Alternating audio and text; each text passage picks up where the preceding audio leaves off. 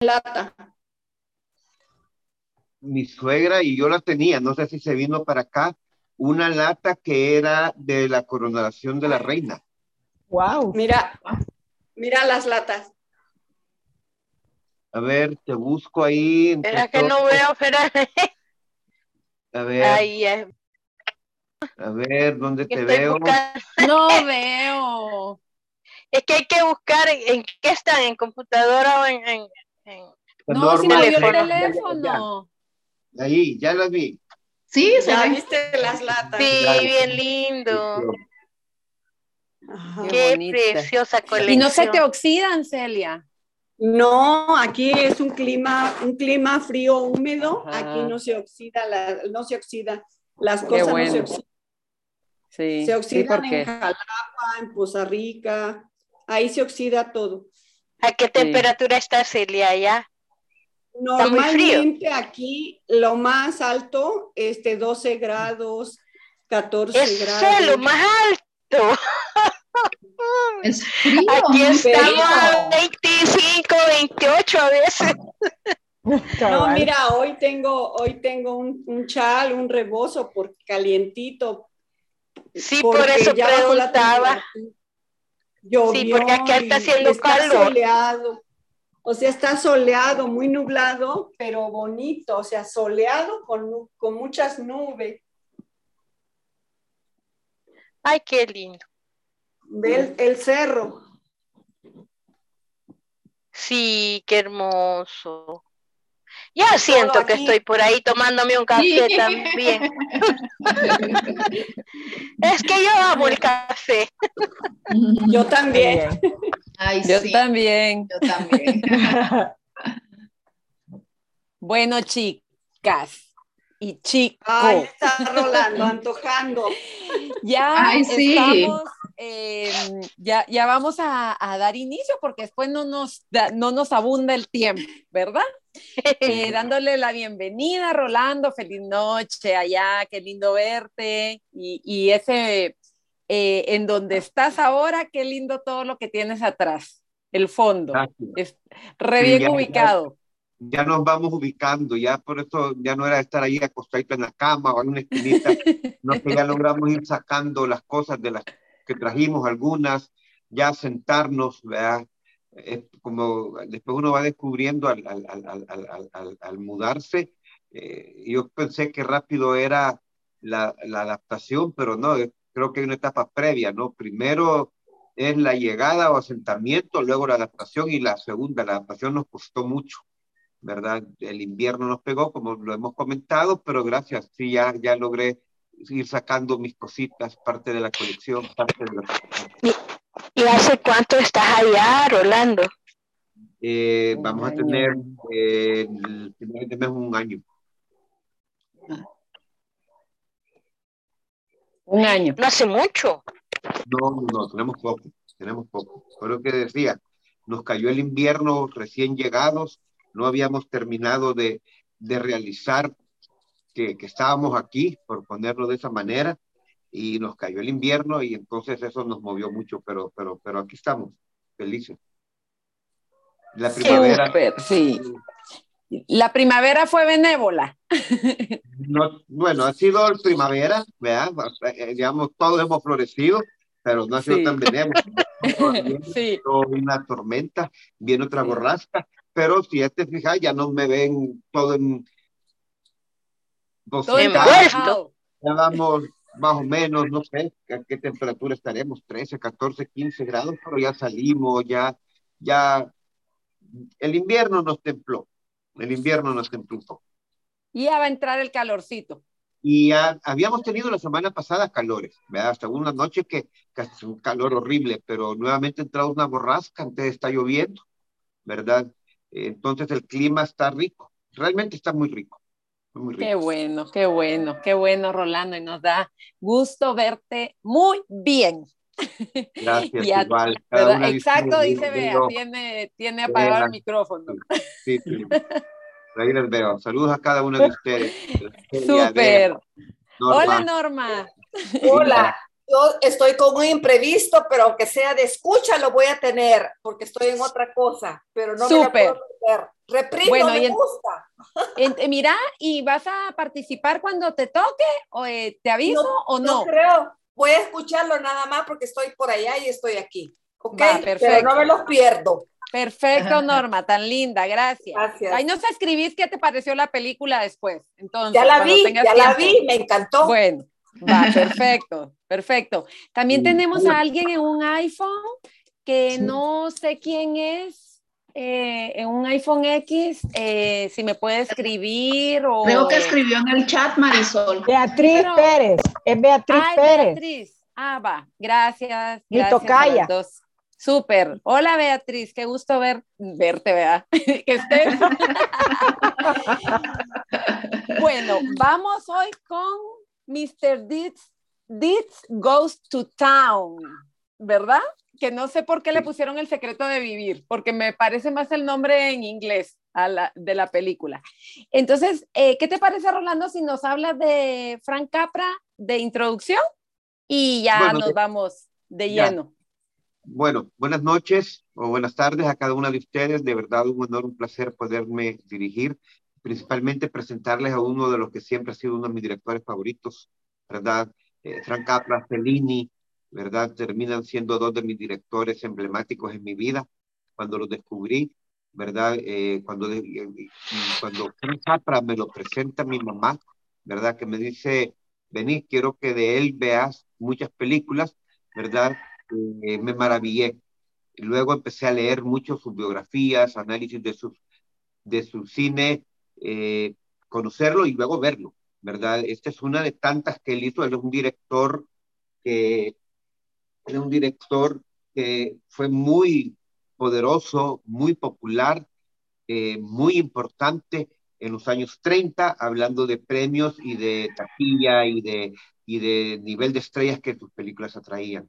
Es un siciliano, ingeniero químico de profesión que emigra muy joven, ¿verdad? Con lo de la Segunda Guerra, perdón, con la guerra, la Primera Guerra Mundial, perdón, y la pobreza que hay en Sicilia. Entonces él emigra a Estados Unidos, comienza a interesarse, cae de carambola en un estudio, comienza a trabajar con cortometrajes, hasta que él comienza a hacer películas.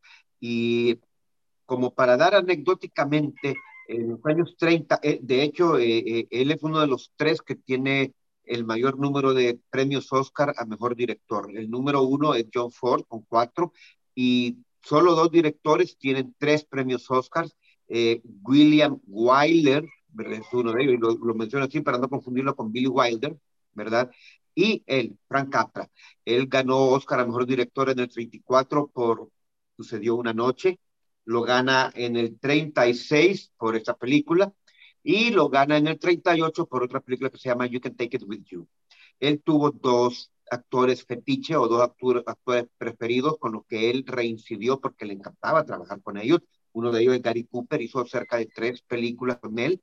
Y el otro es mi actor favorito de todos los tiempos. No recuerdo si acá en el club presentamos Qué Bello Vivir para Navidad, para diciembre, si no hemos dicho que la vamos a presentar este año, ¿verdad? Yo les comenté que de tradición la vemos siempre en casa, ¿verdad? Y yo la veo cada vez que puedo, ¿verdad? Eh, en el 38 él gana con una película que se llama You Can Take It With You. Eh, luego él va a la guerra. Él es veterano de la Segunda Guerra Mundial, condecorado, ¿verdad? Hizo documentales, era, él se fue a la guerra a hacer documentales propagandísticos. De hecho, eh, él tiene una serie muy fabulosa, creo que ha estado en Netflix, no sé si ya la quitaron, si la pueden ver, que se llama ¿Por qué peleamos? Y lo interesante es que presenta, por ejemplo, en ese momento, cuando él lo hace, hay un momento en que presenta a los nazis como amigos, a los alemanes como amigos, pero es el contexto previo a que se develara. Eh, él gana un premio Oscar, ¿verdad? Es bien interesante, incluso sus, documentales. Eh, luego a, él tiene películas, por ejemplo, con James Stewart, como una que se llama El señor Smith va a Washington, que es sobre un... Es, es, una, es una temática similar a esta película, ¿verdad? Ya, ya voy a hablar de los elementos de, de, que hay en el cine de Frank Capra ya en el cierre, ¿verdad? Haberlas escuchado. Eh, ahorita lo estoy dando como un esbozo de quién es Frank Capra. Eh, En esta del señor Smith va a Washington, es siempre un personaje ingenuo, inocente, lleno de virtudes y valores, que se muere un senador y entonces del distrito tienen que elegir a un sustituto y es James Stewart, que es un hombre de pueblo, y se va a Washington y así como Mr. Deed ha tenido que enfrentar a la monstruosidad vorágine de Nueva York, allá le toca enfrentar al mundo político de, de, Washington en el Senado. A diferencia, los contrapuntos que hay con esta película es que en la otra, en el señor Smith va a Washington, si aquí uh, Mr. Deed calla y no quiere hablar, allá él no debe de parar de hablar en el Senado para tener oportunidad de ganar tiempo. Esas son las reglas de, del Senado estadounidense. Uh, que es lo importante en el cine de Frank Capra y lo vimos en esa película.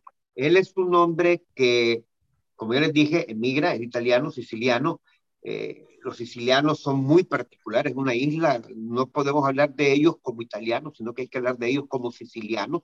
¿verdad? Conocemos que ahí viene la mafia, lo hemos conocido por el padrino, ¿verdad? Eh, pero más, más allá de eso, es una, una, una nación de, italianos que son muy orgullosos de su terruño, de lo que son, a pesar de la pobreza, a pesar de la falta de desarrollo. Y es todo eso lo que vamos viendo que va configurando el cine de Frank Capra. Eh, Frank Capra eh, se siente agradecido de Estados Unidos de haberlo acogido como, como un hijo suyo, porque al final lo, eso es lo que hace Estados Unidos, lo recibió muy bien, le da la nacionalidad, y es lo que vemos en todo su cine, constantemente eh, película tras película. La previa a este, la primera que les dije yo, por la que él gana el Oscar, es con Clark Gable y, Clark, eh, y Carol, Carol Lombard. No, la vez pasada, Marisol, Dios mío, esta actriz de verdad que se me Claudette Colbert. Claudette Colbert. Colbert, sí, sí, gracias. Ellos eh, ganan, eh, es la primera porque él gana el Oscar. Y siempre vamos a ver ese sentimiento americano pero no, no solamente patriótico o nacionalista, sino realmente buscando un ideal, enaltecer ciertos valores. No voy a entrar más en detalle porque quiero que cada una hable, porque si ya después esto que estoy diciendo ahorita tiene mucho que ver con los elementos, con las constantes, con los símbolos, con los personajes colectivos que vamos a encontrar en el cine de Frank Capra y que sí, de verdad, esta noche me encantaría compartir con ustedes, ¿verdad? Sé que la película les habrá gustado más, menos, encantado a mí, la estaba viendo eh, justo antes de, de, de, de, entrar, ¿verdad? Estábamos, la, la, estábamos viendo nuevamente, yo tenía mi ratito de, no verla y la verdad es que a mí me emociona. A mí el cine de Frank Capra llega a emocionarme y lo voy a decir así hasta las lágrimas, ¿verdad? Me saca, me saca algo, ¿verdad? Es algo con lo que de verdad me hace vibrar muy rico a mí el cine de Frank Capra ¿verdad? Eh, yo me he visto todas las, todos los largometrajes de él, ¿verdad? Si me hará falta, serán ya de la última etapa, eh, una con, con, con Cary Grant, de, que hizo hace poco, creo una o dos son las que me faltan de su última etapa. Él tiene una gran desgracia que después de la guerra, él hace que bello vivir estas películas que les he dicho yo, que es una de las mejores películas o la mejor película de Navidad, considerada así por todos los críticos, ¿verdad? Coincido, es una de mis diez películas favoritas y que es un fracaso de taquilla y, y, y, de crítica, y él puso todo su dinero, porque ya lo había hecho bajo su sello de Liberty, ya no bajo un gran estudio, sino que ya él quería esa independencia, regresar de la guerra, y traía ese, esa, esa, esa, esa historia. Él quería hacer una historia y se enamoró. Este era, de hecho, bien interesante que Mr. Deeds se habla que es un menospreciado por ser un poeta de tarjetas eh, como las, las, las, la, de greeting cards, ¿verdad? De felicitaciones, de cumpleaños, de Día de la Madre, así que de esos copies que escriben eh, eh, mensajitos y que uno compra y le agrega, te amo yo también, ¿verdad? Eh, es interesante porque eh, el cuento en el que está basado, Qué bello es vivir, está basado en un cuento, en un folletillo de unas 10, 12 páginas, que era una tarjeta de Navidad ¿verdad? Que, que, que se hizo popular, la, le cae en manos a Frank Capra, compra los derechos y escribe el guion y hace la película, lo quiebra. Y él ya no vuelve a ser el mismo, ya Hollywood eh, ya no vuelve a verlo con los ojos con que lo vio en los años 30 y 40, y es simplemente porque esa mirada optimista, y aquí me voy a quedar, eh, eh, de momento, ya no iba a tono con la realidad de la nueva generación de los, de los boomers, ¿verdad? de los baby boomers posguerra, de, de lo que esperaba ya la, la sociedad, ¿verdad? Eh, hay otro, otro dato en el, en el, entonces él poco a poco va perdiendo, ya sus películas no es que sean malas, pero, pero ya se empieza a sentir desfasado en el tiempo, em, le empieza a costar encontrar audiencia, y lo que ha sucedido es que las películas después de la Segunda Guerra Mundial, o sea, después de que él regresa de combatir y de hacer los documentales y de ser parte condecorado del eh, eh, soldado condecorado del ejército, ¿verdad? Eh, realmente han sido revaloradas por los críticos años posteriores, que las redescubrimos y vemos lo que en su momento, en el contexto, lo que la gente buscaba. Por ejemplo, eh, veamos las películas que este año han sido fracasos de taquilla. Yo ponía, les compartía ayer el, el Hombre del Norte, de Northman, una de las mejores películas que yo he visto de un director actual. Fue un fracaso total de taquilla, al igual como lo fue el último duelo de Ridley Scott, y no es porque sean malas, al contrario, en 10 años vamos a estar viendo que son unos grandes clásicos, que son unas bestialidades de películas, pero que la audiencia ahorita está embrutecida con el mundo Marvel. Les encantan los superhéroes y no pueden salir de eso. Eso mismo le pasó a Frank Capra. El último dato que les comparto es que es, el primero cuya película, estoy hablando en el 34 de, de uh, Sucedió una noche, la primera que gana los cinco Oscars principales. Película, director, actriz, actor y libreto. En ese caso, libreto adaptado porque era de, un texto escrito previamente. Ese, ese, ese, ese logro, desde que lo hace Frank Capra en el 34, en la historia de los Oscars, hasta ese momento solo ha sido replicado dos veces más. En 1975, por la película Atrapados sin salida, ¿verdad? Que gana película, gana director Milos Forman, ¿verdad? O Milos Forman, y lo gana, gana mejor guion, ¿verdad? Adaptado, porque también era una novela, y gana Jack Nicholson y Louis Fletcher. Y la tercera película que logra este primer y este gran logro de Frank Capra es El silencio de los inocentes. Cuando gana película, cuando gana director Jonathan Demme, cuando gana guion, ¿verdad? y gana, obviamente ya sabemos, Jodie Foster y, Anthony Hopkins, Sir Anthony Hopkins. Esta es la película que yo he querido presentarles cuando vi que, que había en una copia realmente nítida, nítida, ¿verdad? El estilo, eh, me ha maravillado ver que aunque es ese estilo de los años 30 de, de, dirección muy clara, eh, sigue siendo muy fluida en la dirección, sigue siendo una película muy muy clara, muy directa, sin rodeos, ¿verdad? Muy al tema, lo que ya vamos a hablar. Acá me quedaría como para decirles, ese es Frank Capra, el director siciliano, eh, nacionalizado americano, muy orgulloso, muy, muy orgulloso él de ser americano, de ser estadounidense, ¿verdad? Eh, llevando el patriotismo que lo llevó hasta la guerra. Ya hablaremos cuál es la visión de patriotismo de él, ¿verdad? Que no es eh, ahí sí no es en ninguna... Eh, ¿Cuál es la visión ideal de su americanismo, de su patriotismo y de ese amor hacia esa nación que él siempre se refirió, de esa manera a los padres fundadores? No tiene nada que ver con el imperio, con, al contrario. Hasta acá me quedo. Gracias, Rolando. Pues súper, nos, nos nutriste ahorita de Frank Capra porque sí, si solo nos dejaste con la duda, no sé si dijiste que tenía dos eh, actores con los que trabajaba, uno era Gary Cooper y el otro era. Y el, otro era James Stewart. James ah. Stewart. Ah, ok, ok, perfecto, perfecto, me había... Sí, sí, y Gary Cooper, hablemos que él gana el Oscar a Mejor Actor, eh, creo que lo gana por esa película, no estoy muy seguro, ahí mi memoria, ya tú me vas a ayudar, pero hay que recordar que el actor que hemos visto en esta película es uno de los grandes actores de, la, de toda la historia de, de Hollywood. Ganó por uh, Solo ante el peligro, High Noon, con, con Grace Kelly, ¿verdad? Un drama del oeste muy impactante, ojalá pudiéramos encontrar una copia para, para verla en el club.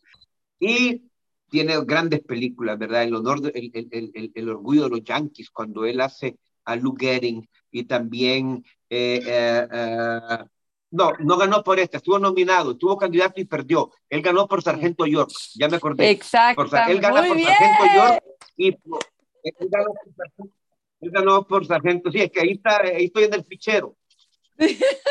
¿verdad? Es, pero fue, tuvo candidato a los ah, sí, es que no, no, no. Y es mejor decir, estoy confundido mientras anda ahí. Eso es lo que puedo decirles, ¿verdad? La actriz Jean Arthur, bella, ¿verdad? son de esas grandes actrices que, que eran muy populares y muy, muy buenas actrices, ¿verdad? Eh, de los años 30 y 40. De ese cine que muy pocas veces revisitamos y que para mí ha sido un placer poderlo hacer en este club este día. Gracias, Rolando. Solo ampliando un poco la información que tú le ganas al Google, eh, dice que Gary Cooper ganó eh, en 1953 el, a Mejor Actor en el Oscar a la hora señalada y en 1942 y en 1942 el Sargento York. Y tuvo un premio Oscar honorífico en 1961, dice. Honorífico. Ajá. De ahí tuvo ya por morir. Él a los 60 años. Eh. ¿Perdón? Muchos Globos de Oro, del Premio de Nueva York, de los, no, es, un gran, es uno de los grandes actores de todos los tiempos. Aquí hemos estado ante un monstruo. Sí. Eh, Gary Cooper, es que es igual, revisitar su filmografía fuera de Frank Capra, como les digo, solo, ante el peligro, de High Noon, el Sargento York, el honor de los Yankees, ¿verdad? Eh, es grande, él es grande. En el oeste hizo tres, de, de, género de oeste, tres o cuatro, es un grande, es un grande. Es un grande. También eh, yo eh, te quería preguntar, en la investigación que hice de Frank Capra, dice que sus inicios fueron en el cine mudo. Me imagino que por la época. Sí, empezó con los cortometrajes. Ah. Es por la época. Sí, sí, él entra a Hollywood. Él llega porque yo tuve ese FADEPO cuando dije la Segunda Guerra Mundial, no, no, fue después de la Primera, cuando tiene que emigrar después de la Primera Guerra Mundial, ¿verdad? Eh, eh, eh, en ese sentido, ¿verdad? él empezó haciendo cortometrajes, haciendo cine mudo, ¿verdad? Y luego pues empieza y, y rompe la yote, pues no, realmente se, se es, es, un gran, es uno de los grandes directores de todos los tiempos, así, de los, de los, grandes. Dice que su época, su época más popular eh, su época más popular dice que fue de 1930 a 1940. Los 30 y los 40 fueron dominados por él. O sea, digo, un director que gana tres Oscars en una década, mejor director, ¿verdad? Eh, Cada dos años ganó. Año, no. Cada dos años, 34, 36 y 38. Ajá, sí, sí. Ahora respecto al documental también ganó, ¿verdad, Oscar? Con el de ganó ¿Por qué peleamos? por, por, su serie, ¿Por qué peleamos? Fight Fight, ¿verdad? Habían dos capítulos en, en Netflix, si los pueden buscar, son y es que estéticamente esos documentales son muy lindos. Eh, está White We Fight, la parte de Alemania, y White We Fight, eh, Japón. Ok, los vamos a buscar. Ahora que Voy a investigar el de Japón es, el de, Japón es interesantísimo por cómo era la visión hacia los japoneses por los americanos y acordémonos, es propaganda porque eran del ejército. Entonces, ahí hay una intención de, de, de muy clara, un documental que trata de ser ah, ah, independiente o ser eh, objetivo. No, no, no, o sea, son propagandísticos, pero lo hace un Frank Capra ¿verdad? Y, y ganan el Oscar, ¿verdad? También porque la academia, pues en ese momento, es que, que era bien difícil en la Segunda Guerra Mundial, después de lo de Pearl Harbor, eh, que, que, toda la industria no se montara. Y ahí hay otras anécdotas con otras películas, Casablanca, eh, De aquí a la eternidad. Eh, son películas que en el contexto en que están hechos tienen, están hechas tienen una historia, ¿verdad? Es lo mismo esas películas de Frank Capra. Pero bueno, que empiecen a hablar ustedes, por favor. Perfecto, pero no, nos has abierto, ¿no, chicas? Nos ha abierto la mente ya para entrar de lleno a, a, lo que es lo que nosotros vimos, ¿verdad? Estoy confundida, no sé si Rosa María o Bea entraron de primero. Rosa María, Rosa Perfecto. Entonces te damos la palabra, Rosa María. Pero Beatriz ya estaba cuando yo llegué. De verdad. Da- de tú, dale Beatriz tú. de León ya estaba. Dale. Bueno, Vaya pues, dale tú. Vamos a ver.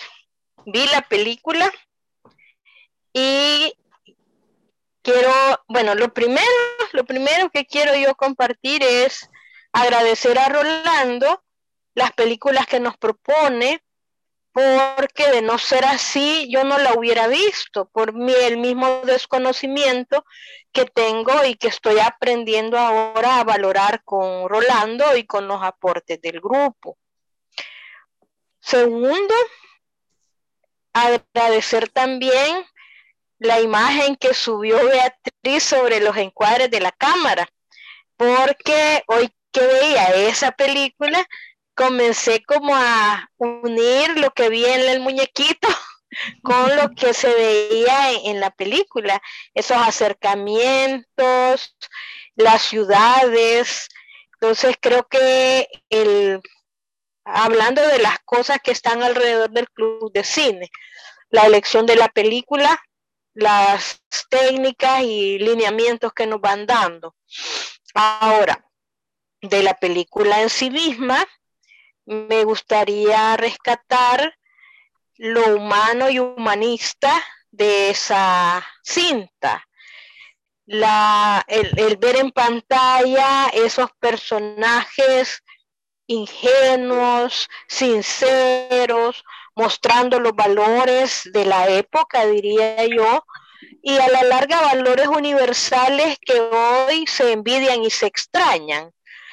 El blanco y negro tiene su magia, porque a, a través de la luz también se dan mensajes, la, la fluidez y el contraste de la vida en el pueblo, la vida en la ciudad, sus diferentes vivencias, dejan como ese sabor de, del cuestionarnos, incluso ahora, y creo yo que quizá por eso, tal vez después Rolando nos, nos explica por qué son llamadas películas de culto.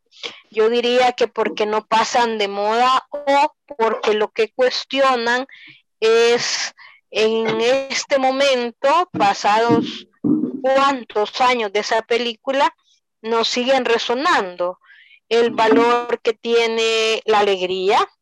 Me encantó y me quedo, yo creo que me quedo para mí con la frase de tener duendes en la cabeza.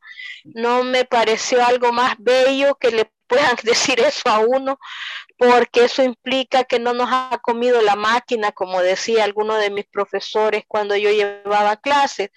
Esa posibilidad y esa capacidad que aún siendo ya grandes podamos maravillarnos, podamos enamorarnos hasta del amor, podamos sentir, disfrutar, podamos observar y no solo mirar. Me gustó la, el mensaje de, de fondo, que el dinero en realidad a esos niveles se volvió más un problema que un disfrute y que también puede servir para hacer algo más que en, engordar las bolsas de aquellos que lo querían para, para seguir remando en su yate porque se habían cansado de remar y no para salvar al que se estaba ahogando. Buenísimo. Creo eso. Sí, es que tiene una de parábolas esa, esa película de frases que si nos detenemos en realidad nos dejan mucho como para vivir la vida tratando de incidir en ese metro cuadrado. Quizá no podamos cambiar el mundo, pero por lo menos nuestro metro lo podemos creo en eso. Y por eso me muevo quizás en tantos mundos y apoyo algunas causas, a veces solo emocionalmente o haciendo algún viaje para alguien, pero creo que cada uno desde su, desde donde está puede hacer mucho. Entonces yo creo que esta película, como muy bien dice Rolando, en algún momento me sacó las lágrimas a mí también, porque nos recuerda que no todo es malo, que aún puede haber esperanza y que el ser loco de esa manera, pues al final ojalá y todos estuviéramos así de locos. Me acuerdo que hace mucho yo leí una historia que igual que esta película me impactó, que se llamaba El relato de loco que dice buen día. Y me la recordó la película porque es ese vivir rompiendo las normas, porque hoy las normas son ser negativo, ser materialista, echarle zancadillas si se puede. Y yo creo que un poco lo que nos reúne acá en este club de cine es también esa empresa quijotesca de parar un poco todo lo demás y dedicar un ratito a aprender de otras cosas, de otros mundos y sobre todo de otras personas precisamente porque no soy experta en cine, más bien queriendo ser experta viviendo la vida, es que me quedo con los mensajes, las metáforas que rescato de la película, el poder que tiene la sinceridad, el amor romántico que todavía se ve. Em, me identifiqué con el personaje que dice mejor las cosas escribiendo que hablando, con la, la carta que le deja y que después sale corriendo y se pone tremendamente torpe. ¿Verdad? E, esas cosas que de alguna manera a veces también me han pasado. Muchas veces soy, soy mejor hablándole a 100 personas que a una sola. Porque cuando estás frente a una sola persona, tienes la posibilidad de sentirte vulnerable, de desnudarte, y eso no es cómodo para todos. Entonces creo que esa película también rescata todo ese mundo interior que uno puede llegar a vivir, a sentir, a experimentar si se va por el camino de vivir en valores y hacia adentro más que hacia afuera. El, tipo que, que, toca el trombón, que es voluntario, tiene muchos amigos en el pueblo, creo que al final también nos, nos salta a la cara eh, hablando sobre la trascendencia, cuál es el legado que vamos a dejar. Llegada esta década, a mí eso me hace muchos cascabeles y sobre todo después de pandemia donde muchas de mis amistades murieron. Entonces creo que acercándome a los 60, porque ya un año me va quedando para cumplirlos, pienso que qué bonito tener esos espacios de reflexión del yo, en donde podemos ver que hay algo más que dejar. Qué lástima aquel que solo deja dinero, porque de buenos recuerdos el personaje que no aparece, pero que se volvió el benefactor, ¿verdad? ¿Qué decían de él? Que daba dinero, no sabía ni a qué, que no cuestionaba, que se divertía, entre comillas, que le gustaban las cosas buenas, pero esas buenas eran todo lo que el dinero podía comprar mientras que su antítesis era, creo yo, muchísimo más rico porque disfrutaba lo que sí no se puede quitar, no se lo puede llevar nadie, las ganas de vivir la vida como es, con un día a día y con un sueño. El hecho de tener una pareja imaginaria con la que caminaba y que hablaba, yo a veces pienso que de esa locura pues tenemos un poco porque yo no hablo con alguien que no está, pero sí con mis ancestros. Entonces digo yo que de veras que creo que no sé si traje a esta época cosas de, de otra o simplemente tomé decisiones y sigo tomándolas contra una corriente con la que en la que estoy pero no que me lleve. Así que bueno, creo que por mi parte sería todo para no alargarlo más, pero sí, gracias nuevamente por todos los aportes y realmente como empecé a disfrutar el cine mejor y más desde que estoy en el club de cine, no dejo de ir al cine y ver la gran pantalla, pero qué limitado lo que nos ofrecen en la gran pantalla. Ayer, eh, como era miércoles, ¿verdad? Yo aprovecho los miércoles, me fui al cine y en las dos salas a las que fui, las únicas dos opciones para ver a una hora decente era Top Gun, que ya la había visto la semana pasada, y la de Marvel. Y pues sí, me quedé la de Marvel porque de verdad. y como estaba viendo una y otra y fui con una amiga, de repente me encontré contándole a ella cómo este cine de Marvel eh, no puede dar más de sí en nada, ni en argumento, ni en nada, porque no hay de dónde sacar. Entonces se tiene que quedar con lo único que hay, que son los efectos, el color y la música y el ruido y bueno, ¿verdad? Hacer durar una película con un montón de cosas que de otra manera sería inviable, ¿verdad? Entonces, este, no sé, creo que uno aprende incluso a veces sin querer aprender de puro escuchar, pero cuando te, te descubres, que fue lo que anoche me pasó, tomé conciencia que aunque a veces parezco a la perdida, porque llego y no llego a las reuniones, pero he aprendido y eso me, me llenó de, primero de, me maravilló y después me hizo gracia, porque me hubieran escuchado yo hablándole a mi amiga sobre las películas y que los encuadres y que bueno, tantas cosas. Así es que bueno, yo los demás jueves no sé si voy a poder estar, también por eso quería estar ahora, porque voy a atender un proyecto que viene para largo y son jueves por la tarde, entonces graben por favor siempre las sesiones y voy a estar siempre pendiente por el chat y de alguna manera, aunque sea por escrito, los aportes, pero si nada sustituye la reunión. Sin embargo, pues aprovecho este momento para agradecer a cada una su, su tiempo, sus aportes aportes a Rolando lo que nos ha apoyado y bueno, seguir aunque sea de lejitos, ¿verdad? Pero como les digo, para mí ha sido una experiencia súper gratificante porque ni se siente el tiempo y por eso al final terminamos y ni nos damos cuenta y estamos desvelando a Rolando cada 15 días, ¿verdad? Así que muchas gracias, que tengan buen día y esos serían mis comentarios. Feliz tarde. Gracias. Gracias. No sé si quieres hablar tú, Rolando.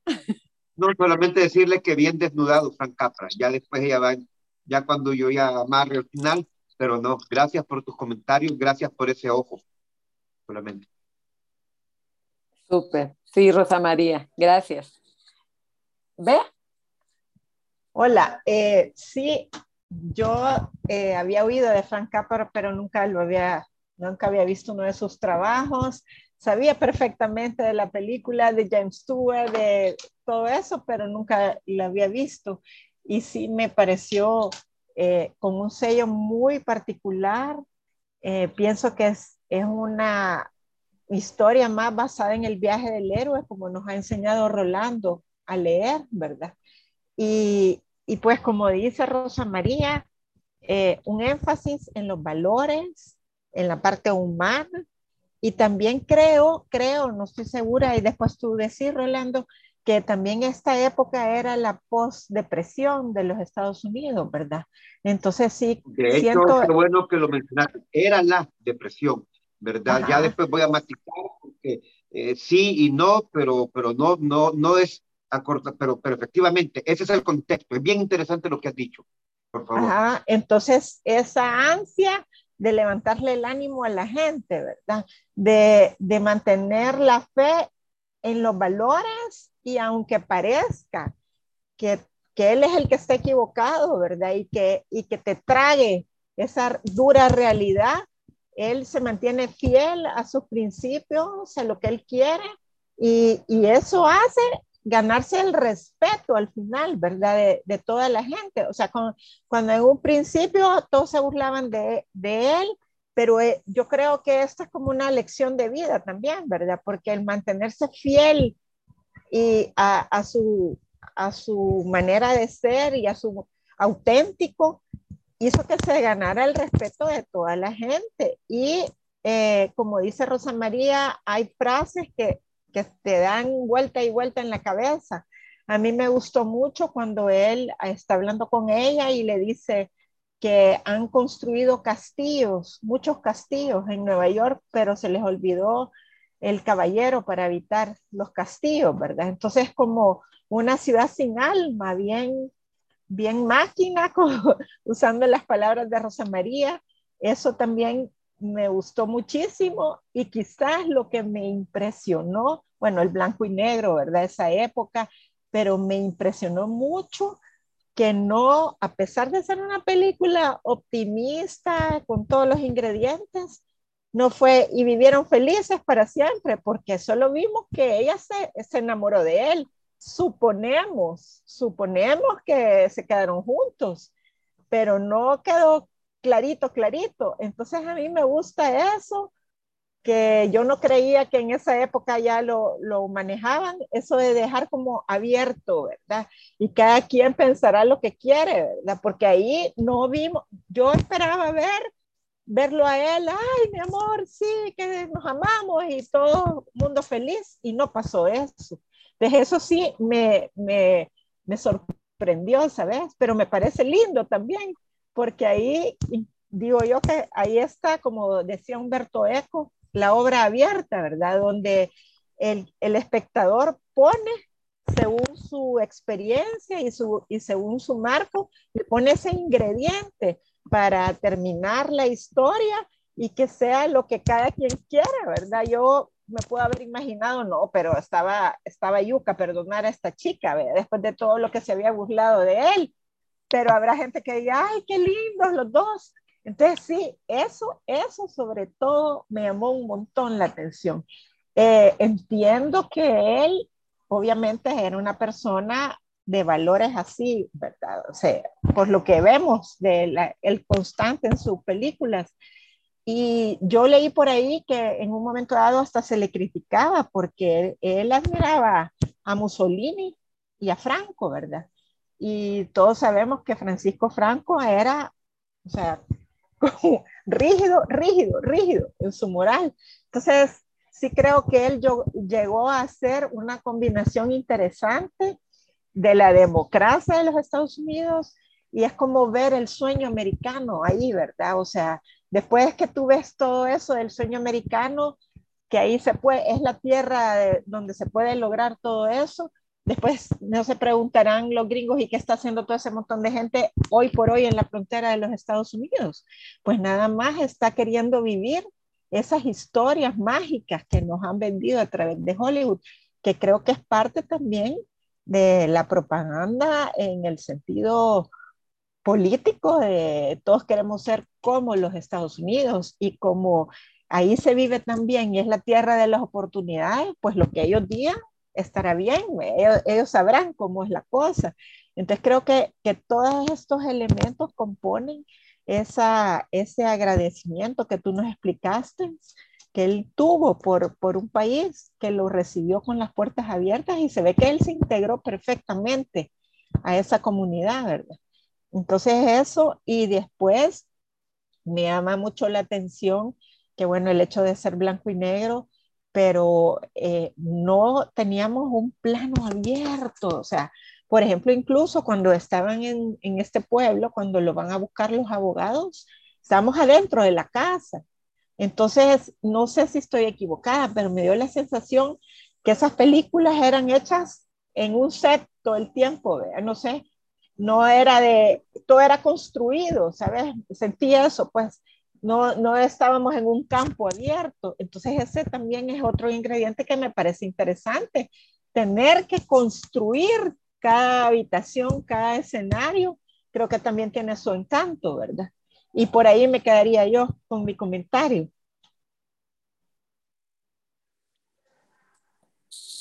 Gracias, Bea. Ahorita estoy confundida. No sé si Celia entró antes o Ceci. ¿Quién, ¿quién me ayuda? por estar platicando, no, no me fijé. Celia. No lo sé. Bueno, le damos la palabra a Celia, Ceci, porque no estoy confundida y después sí esto. Sí, porque yo no me recuerdo tampoco. Como estábamos platicando. Entonces, Celia, te escuchamos. Bueno, muchas gracias.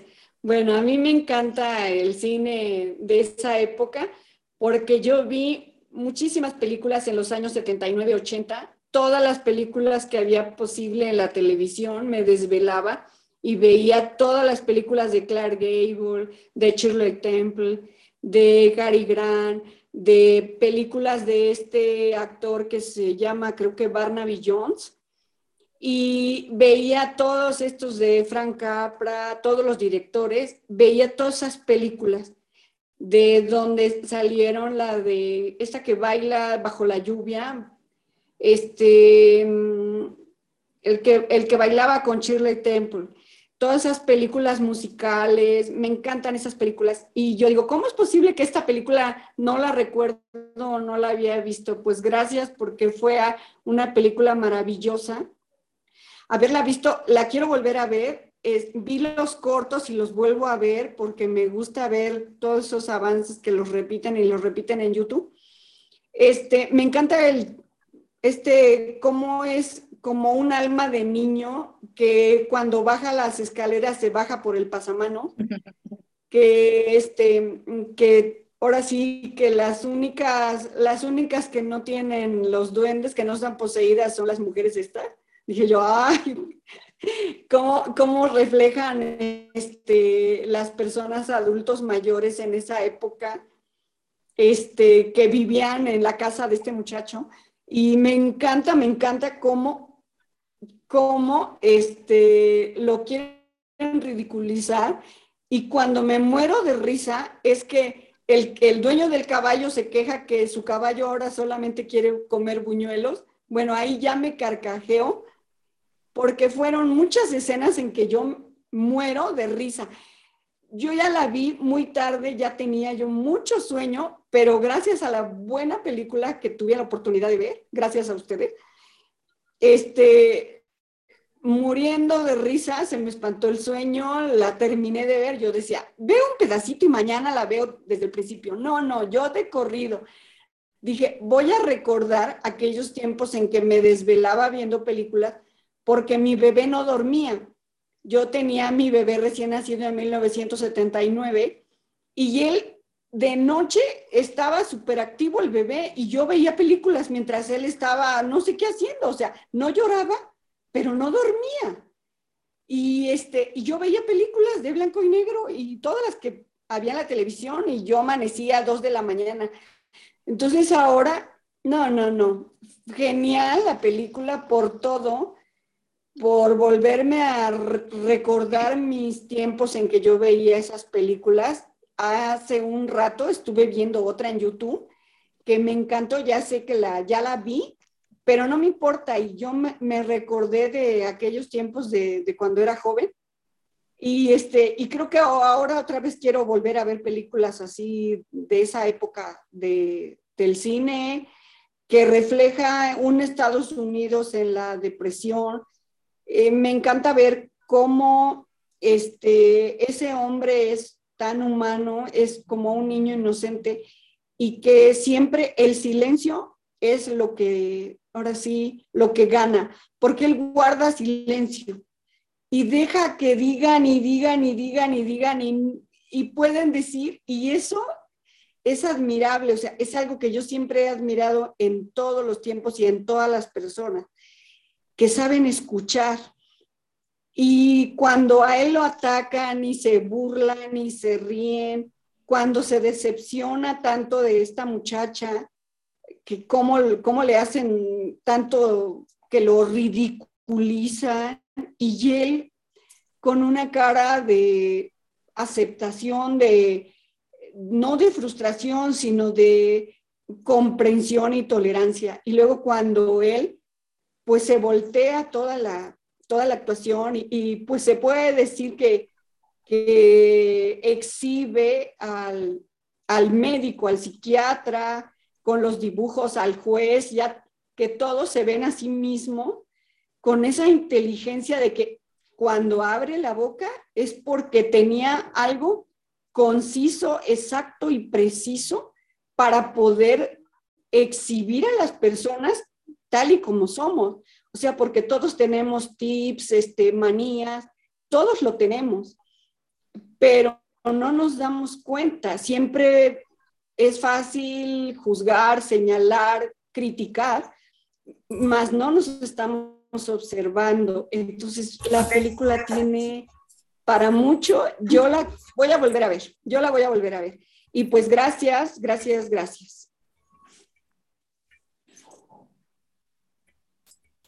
Súper, Celia. Gracias a ti por tus comentarios. Vení, vení. ¿Manda? ¿Quién habló? No vi quién habló. Hola, hola. Hola Guadalupe, buenas tardes. Ok, gracias. Quería saber si estaba el micrófono encendido. Sí, lo tienes encendido. Okay. ¿Sí? Bueno, continuamos entonces. Eh, Ceci, te damos la palabra. Bueno, pues eh, yo antes que nada, pues les quiero agradecer porque al contrario de Celia, eh, este tipo de películas, pues la verdad es de que no me llamaban para nada la atención pero conforme las he ido viendo y todo, la verdad es de que son muy, muy lindas. Eh, también me llamó la atención esta película, eh, como dijo Beatriz, de que no tienen locaciones fuera del set, sino que todo, creo, creo, igual que Beatriz, que todo fue, fue, era filmado en sets que tenían que construir o sea, esa, esa imaginación, ese, esa creatividad, eh, todo, todo muy lindo. Eh, igual, o sea, en sí de la película, yo, yo normalmente no hablo mucho, entonces va a ser cortita siempre lo que yo opine. Eh, la película me encantó, o sea, la película me encantó verlo a él tan niño, tan inocente, pero al mismo tiempo tan inteligente cuando querían atraparlo o, no atraparlo, sino que como, como cuando querían engañarlo o tratar de, tratar de que hiciera las cosas que ellos quisieran, a pesar de su inocencia y no, o sea, era, era, era, era, es muy, muy inteligente, o sea, muy inteligente el personaje en la película. Y, mm, y eso, o sea, eso, eso creo que es lo que, lo que más me llamó la atención de que siempre fiel a sus, a sus valores, a, a, que, a que importa y de, así debe de ser, que muchas veces el dinero eh, muchísima gente cree que es todo y no, o sea, no necesitamos grandes cantidades de dinero o tener millones para ser felices, o sea, con lo que, con lo que tenemos creo que es suficiente y, y, eso no es lo que nos va a hacer felices, ¿verdad? Sino que compartirlo, ayudar a la gente, yo creo que es lo más importante. Eso sería nada más. Y gracias nuevamente. Gracias. A ti, Ceci, porque aunque tú digas solo el como yo lo veo, así lo vemos cada quien. O sea, tú no. Yo voy agarrando, voy agarrando. Sí, Rolando va ahí así, mira, pescando todo y todo para adentro, ¿verdad, Rolando? Súper. Em, ahorita eh, tengo a, Julia Coronado. Eh, estabas en, entraste cuando ya habíamos eh, iniciado. No sé si nos escuchas, si viste la película y te queremos dar la bienvenida, pero tienes tu cámara apagada.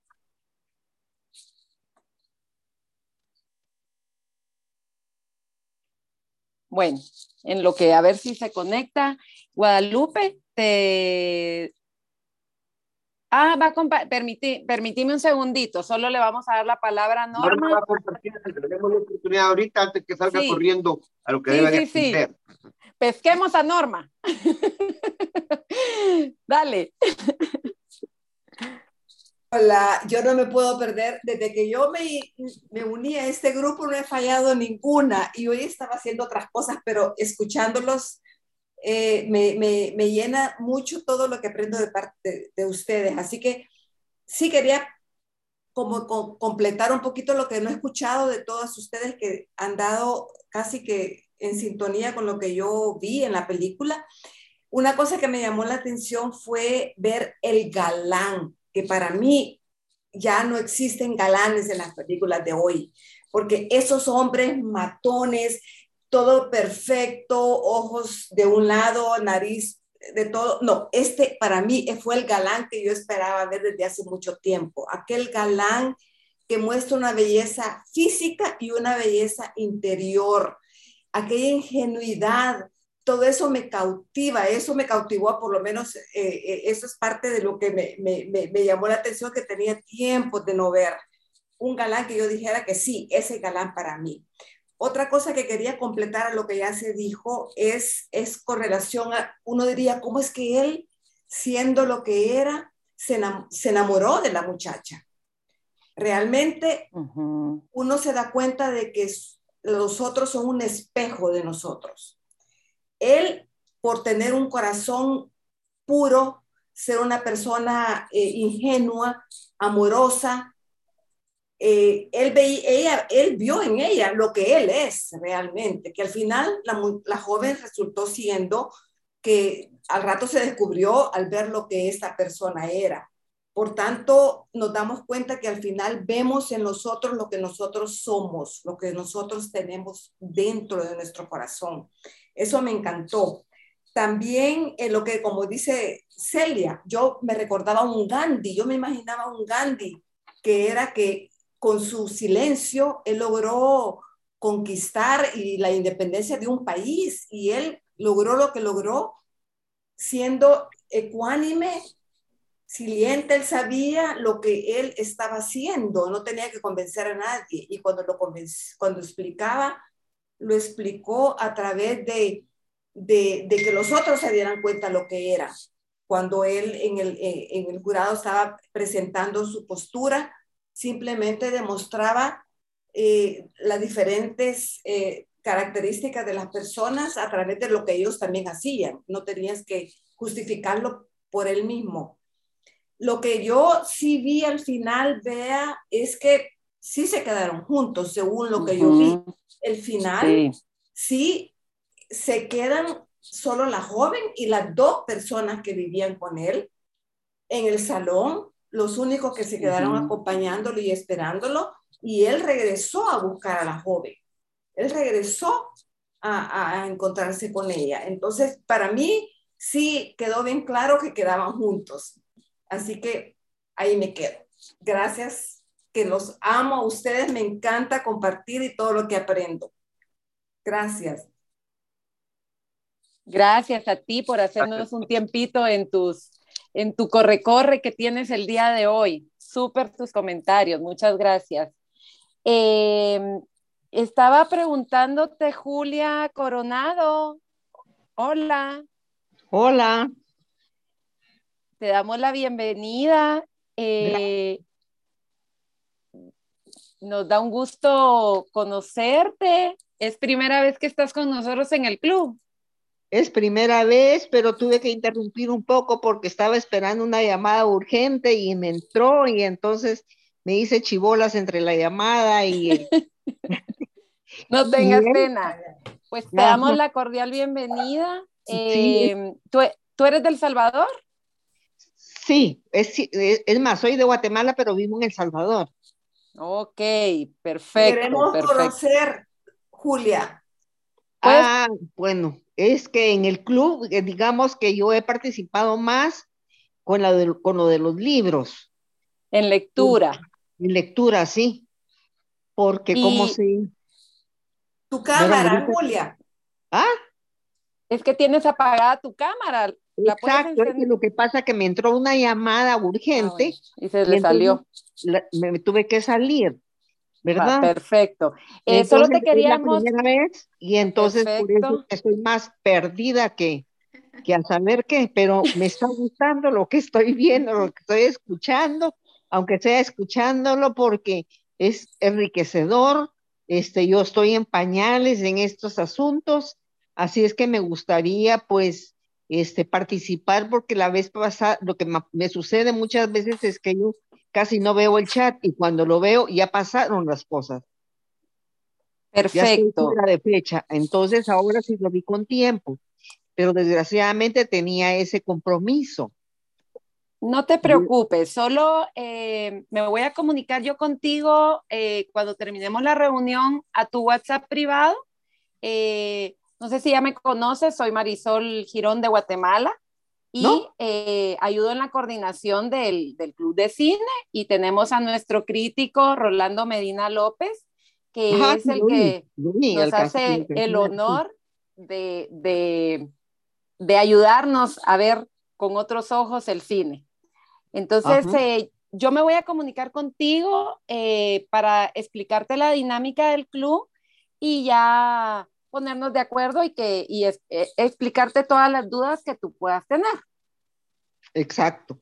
Lo, lo voy a esperar, lo voy a esperar porque hoy tengo también el problema que esa, esa llamada que, que estaba esperando me hace que tenga que salir de mi casa y entonces ya no puedo continuar aquí en el chat, entonces y tampoco no sé ni cómo salirme, o sea, estoy en pañales.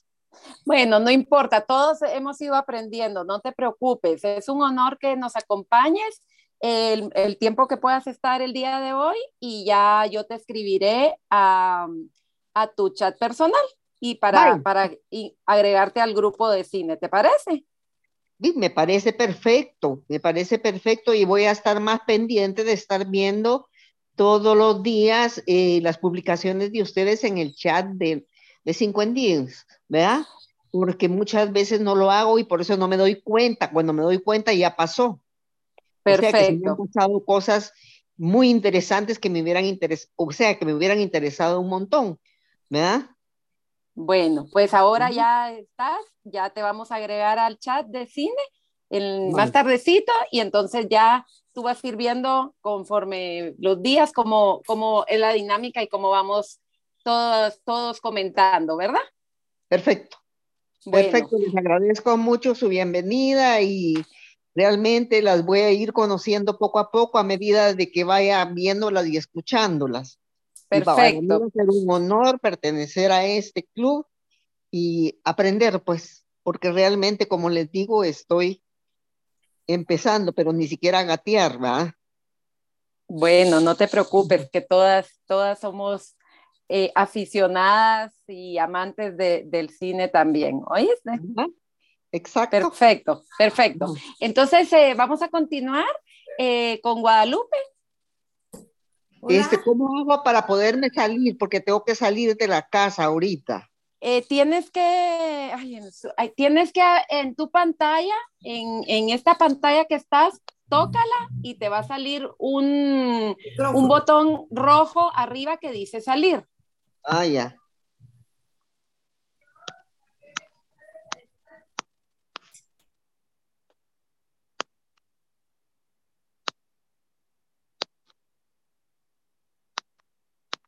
¿Lo encontraste?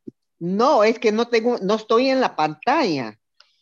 ¿En dónde estás en el celular? Estoy en, la, en, el asunto del, del, de la invitación al ingreso, o sea, con los datos. Ay. ¿Y está en computador? ¿Viste, ¿Viste la película?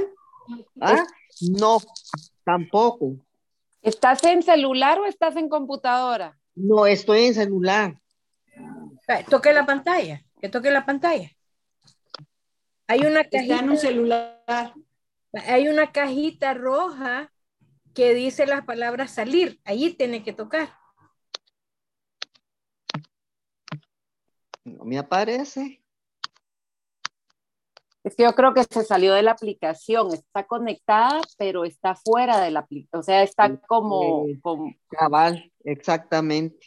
Y si y arriba no te sale eh, en tu teléfono. Tú no la puedes, tú no la puedes este, desconectar. Vea, tú no, puedes, ¿verdad? Marisol. No, es que hoy es Vea la, la, anfitriona, pero yo creo que no. No, ah. no, porque parece que es apagar el celular y mínimo silenciar. ¿Ah? Apaga, tu teléfono. Bye. Pero ahí dice, mira, eh, entonces ahí va a estar fuera. Okay, ya, en la parte salió. de abajo hay una serie de iconos donde está un micrófono, una cámara, seguridad, ¿Ah? y al final hay algo que dice finalizar. ¿O no tienen esa, eso ustedes que dice finalizar? Salir. Lo, lo tengo yo. No. Solo tú creo. ¿Qué para el teléfono? ¿Qué para el teléfono le de reiniciar? Mínimo, mínimo pueden silenciar su micrófono. Vale. Y no les quiero quitar más su tiempo porque el tiempo es valioso para todas. Así es que voy bueno, a. Bueno, apaga tu teléfono y así te sales de la aplicación de una vez. Bye. Ok, gracias. Vaya, feliz tarde. Bye. gusto conocerlas. Igualmente. Igualmente. Gracias la del iPhone. Ahí nos estaba ayudando, gracias. Muy bien. Ahí estamos. Eh, Guadalupe. Bueno, eh, yo vi dos veces la película, me gustó mucho. Eh, la sencillez de, del artista y vi una película mexicana que tiene casi el mismo, el, el, el, mismo guion con Pedro Infante, pero no era que lo enjuiciaban, sino que, que lo querían volver loco para robar la herencia también. Entonces, este, me llamó mucho la atención que pareciera eh, eh, haber tomado este artista mexicano la historia de, que vimos de, Capra.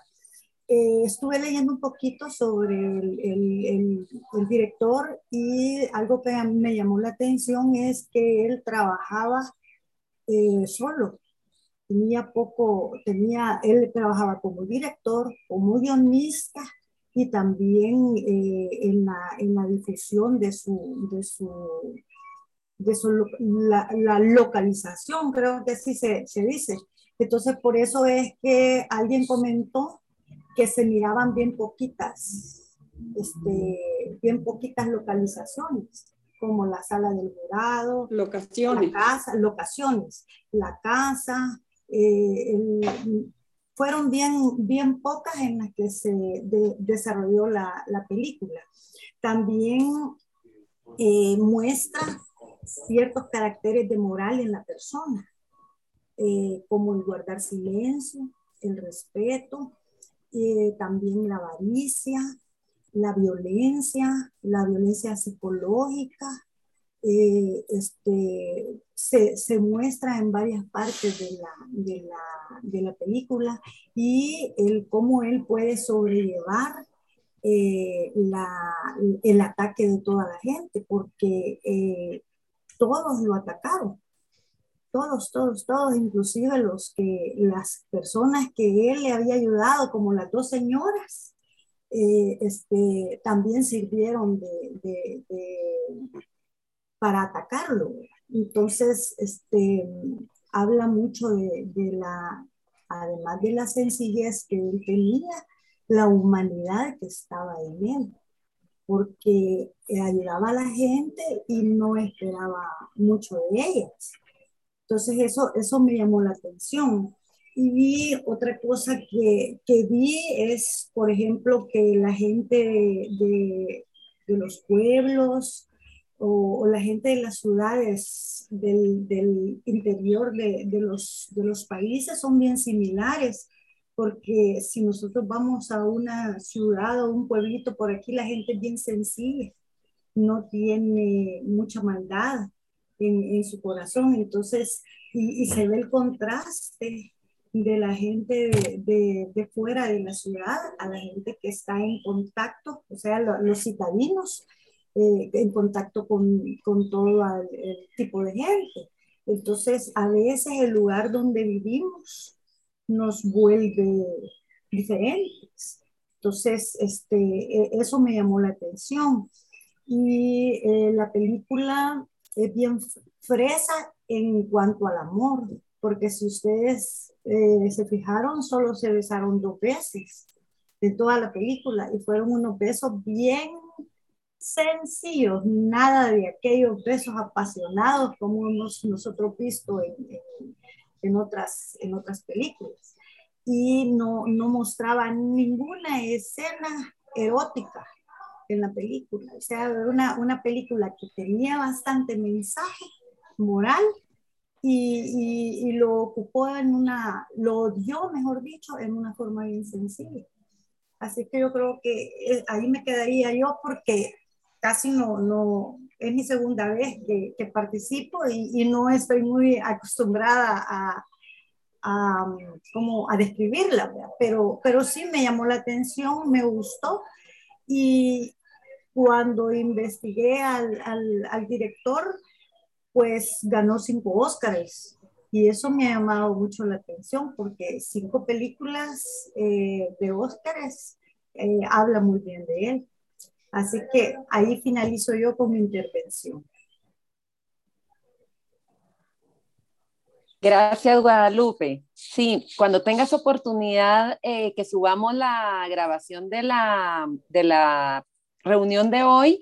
Eh, en la introducción, Rolando eh, nos platicó todo acerca de Frank Capra. Entonces, si quieres saber más y todo, ahí va a estar toda la explicación. ¿Oíste? Gracias por tus comentarios. No importa que sea tu segunda reunión, excelente. Ahora eh, le preguntaba a Beatriz Pérez, pero creo que no tiene micrófono. Entonces, eh, solo nos ha de estar escuchando Beatriz. Entonces, voy a platicar yo. Eh, para no redundar un poco en todo lo que han dicho, que me ha parecido fantástico, yo al hacer la investigación, así solo puedo escuchar. Perfecto, Beatriz, gracias. Que está catalogada como una película de comedia, decía, a ver si Rolando, después me corregís y, respecto a lo que yo eh, pude investigar, eh, tiene varios elementos del cine clásico de Hollywood, como por ejemplo que tiene una fácil comprensión, un mensaje y un objetivo claro. Eh, tiene dos líneas de acción. Una que es el romance como una línea, como, como el hilo conductor, digamos, y otra que, se, que habla de los negocios, de salir de la pobreza, hacer el bien, eh, tener un objetivo. Eh, la música, un factor muy importante en la película también. Eh, otro, otro elemento también es que la imagen siempre está de manera centrada, y yo creo que eso era lo que se refería Bea cuando nos explicaba. Eh, de manera centrada y se respeta la entrada y la salida de los personajes en cada toma. Si se dan cuenta, cuando entraron, cuando estaban practicando el eco, baja el primero, después sale el otro. Esa es una bien, bien clásica, bien, bien, se fija uno bien, porque entonces de ahí él sube y él les dice, váyanse a sus habitaciones y todos, o sea, siempre hay una entrada, una salida eh, muy, muy marcado. Eh, también otro elemento clásico es lo que han dicho todas, los valores considerados importantes en ese momento en Norteamérica. Y por último, el reflejo eh, de el reflejo explícito de la crisis que se estaba viviendo en ese momento en Estados Unidos. Y uno, y lo da, lo evidencia cuando entra el, el granjero y le dice todo lo que le dice, ¿verdad? Eh, ustedes despilfarrando el dinero y nosotros muriéndonos de hambre y todo eso. Entonces, es como eh, el inicio de, de, para que entendamos nosotros también qué era lo que sucedía. Me pareció curiosa la toma cuando él se despide en el tren, ¿verdad? Eh, cuando se, se, va del pueblo, cómo, cómo está filmada y cuando va como conociendo la ciudad eh, eh, me imagino que es como un turibús, ¿verdad? Y toda, eh, no sé qué ponían atrás o qué sería, Rolando, ¿me explicas cómo lo filmaban? Porque se me hace una toma atrás y ellos sobrepuestos, digamos, ¿verdad? Entonces, esas dos tomas me, me parecieron muy parecidas a la hora de filmarlo. Y él me pareció extraordinario. Yo igual que no sé quién de todas dijo, conmoví hasta las lágrimas de verdad porque esos ojos para hacer cine blanco y negro transmitía tanto a pesar que no hay color que, que, que, uno ni se fija que no hay color, pues, o sea, no, no te hace falta, no hay, no, no, no hay ausencia de color para uno. Sus ojos que son claros se ven claros, se ven puros, se ven, o sea, una cosa impresionante. Eh, él, para mí, se roba el show y me encantó. Nada más, para no decir todo lo de las... Y las protagonistas que se roban, yo también me reí muchísimo, igual que Celia, a carcajadas con las hermanas. Me pareció ese pedazo, me pareció fabuloso de parte del director porque cuando le decía, pero rapidito, ¿verdad? Y la otra le consulta y la otra le contesta y entonces algo tan cómico, pero las dos pensaban lo mismo, pero había que consultar, ¿verdad? Porque las dos eran las, las testigos. Entonces me parecen eh, eh, cositas así muy, muy hechas a detalle y solamente mi participación y te paso, te paso el micrófono, Rolando, por favor. Bueno, primero comienzo dando las gracias a cada una de ustedes, ¿verdad? Porque eh, han dicho cosas muy interesantes que me van a escuchar repetirlas. Lo único que voy a tratar es retomarlas y amarrarlas lo que es la obra completa de Frank Capra y en el contexto de, de esta película. Como les he dicho, habiendo visto todas las películas de él, de toda esta gran, de su gran época, y realmente un poco más, eh, eh, uno aprende a ver las constantes. Y, y, no me va a quedar, no me queda ninguna duda que si ustedes ven otra de él, con todo lo que han hablado, lo van a, lo van a, las van a señalar, ¿verdad? Las van a señalar. Eh, a ver, voy a empezar como, como que si fueran preguntas que, fueron, que me fueron haciendo. Primero Rosa María preguntaba, ¿verdad? Eh, eh, e incluso también Guadalupe. Eh, a ver, que por dónde comienzo, como para no empezar hablando del cine de Capra, pero los escenarios. A ver, vámonos por los besos. Comienzo con los besos. Los besos obviamente tienen, y que sean tan ingenuos, tienen dos motivaciones. Primero, ese es el ideal, efectivamente, de Frank Capra, fijémonos bien la construcción del personaje, de dónde le nace el cómo encontrar o buscar a su pareja. Y es en el modelo de su familia, porque él dice mi papá y mi mamá, y entonces dice, eh, yo me generé una amiga imaginaria para que un día fuera real, ¿verdad? Esa es la idealización, la romantización, así ve el, el así ve eh, eh, el amor Frank Capra. Y lo otro es que esos besitos así de piquito y no tan apasionados, sin tanto en una época en la que ya estaba fungiendo el código Hayes de censura en Hollywood, ¿verdad? Que tenía unos lineamientos muy estrictos de cómo debían de presentarse, incluso hablaba de cuántos segundos y cómo debía de ser y cómo debía de ser la intensidad de los besos, qué debía demostrarse y qué no debía demostrarse en la pantalla.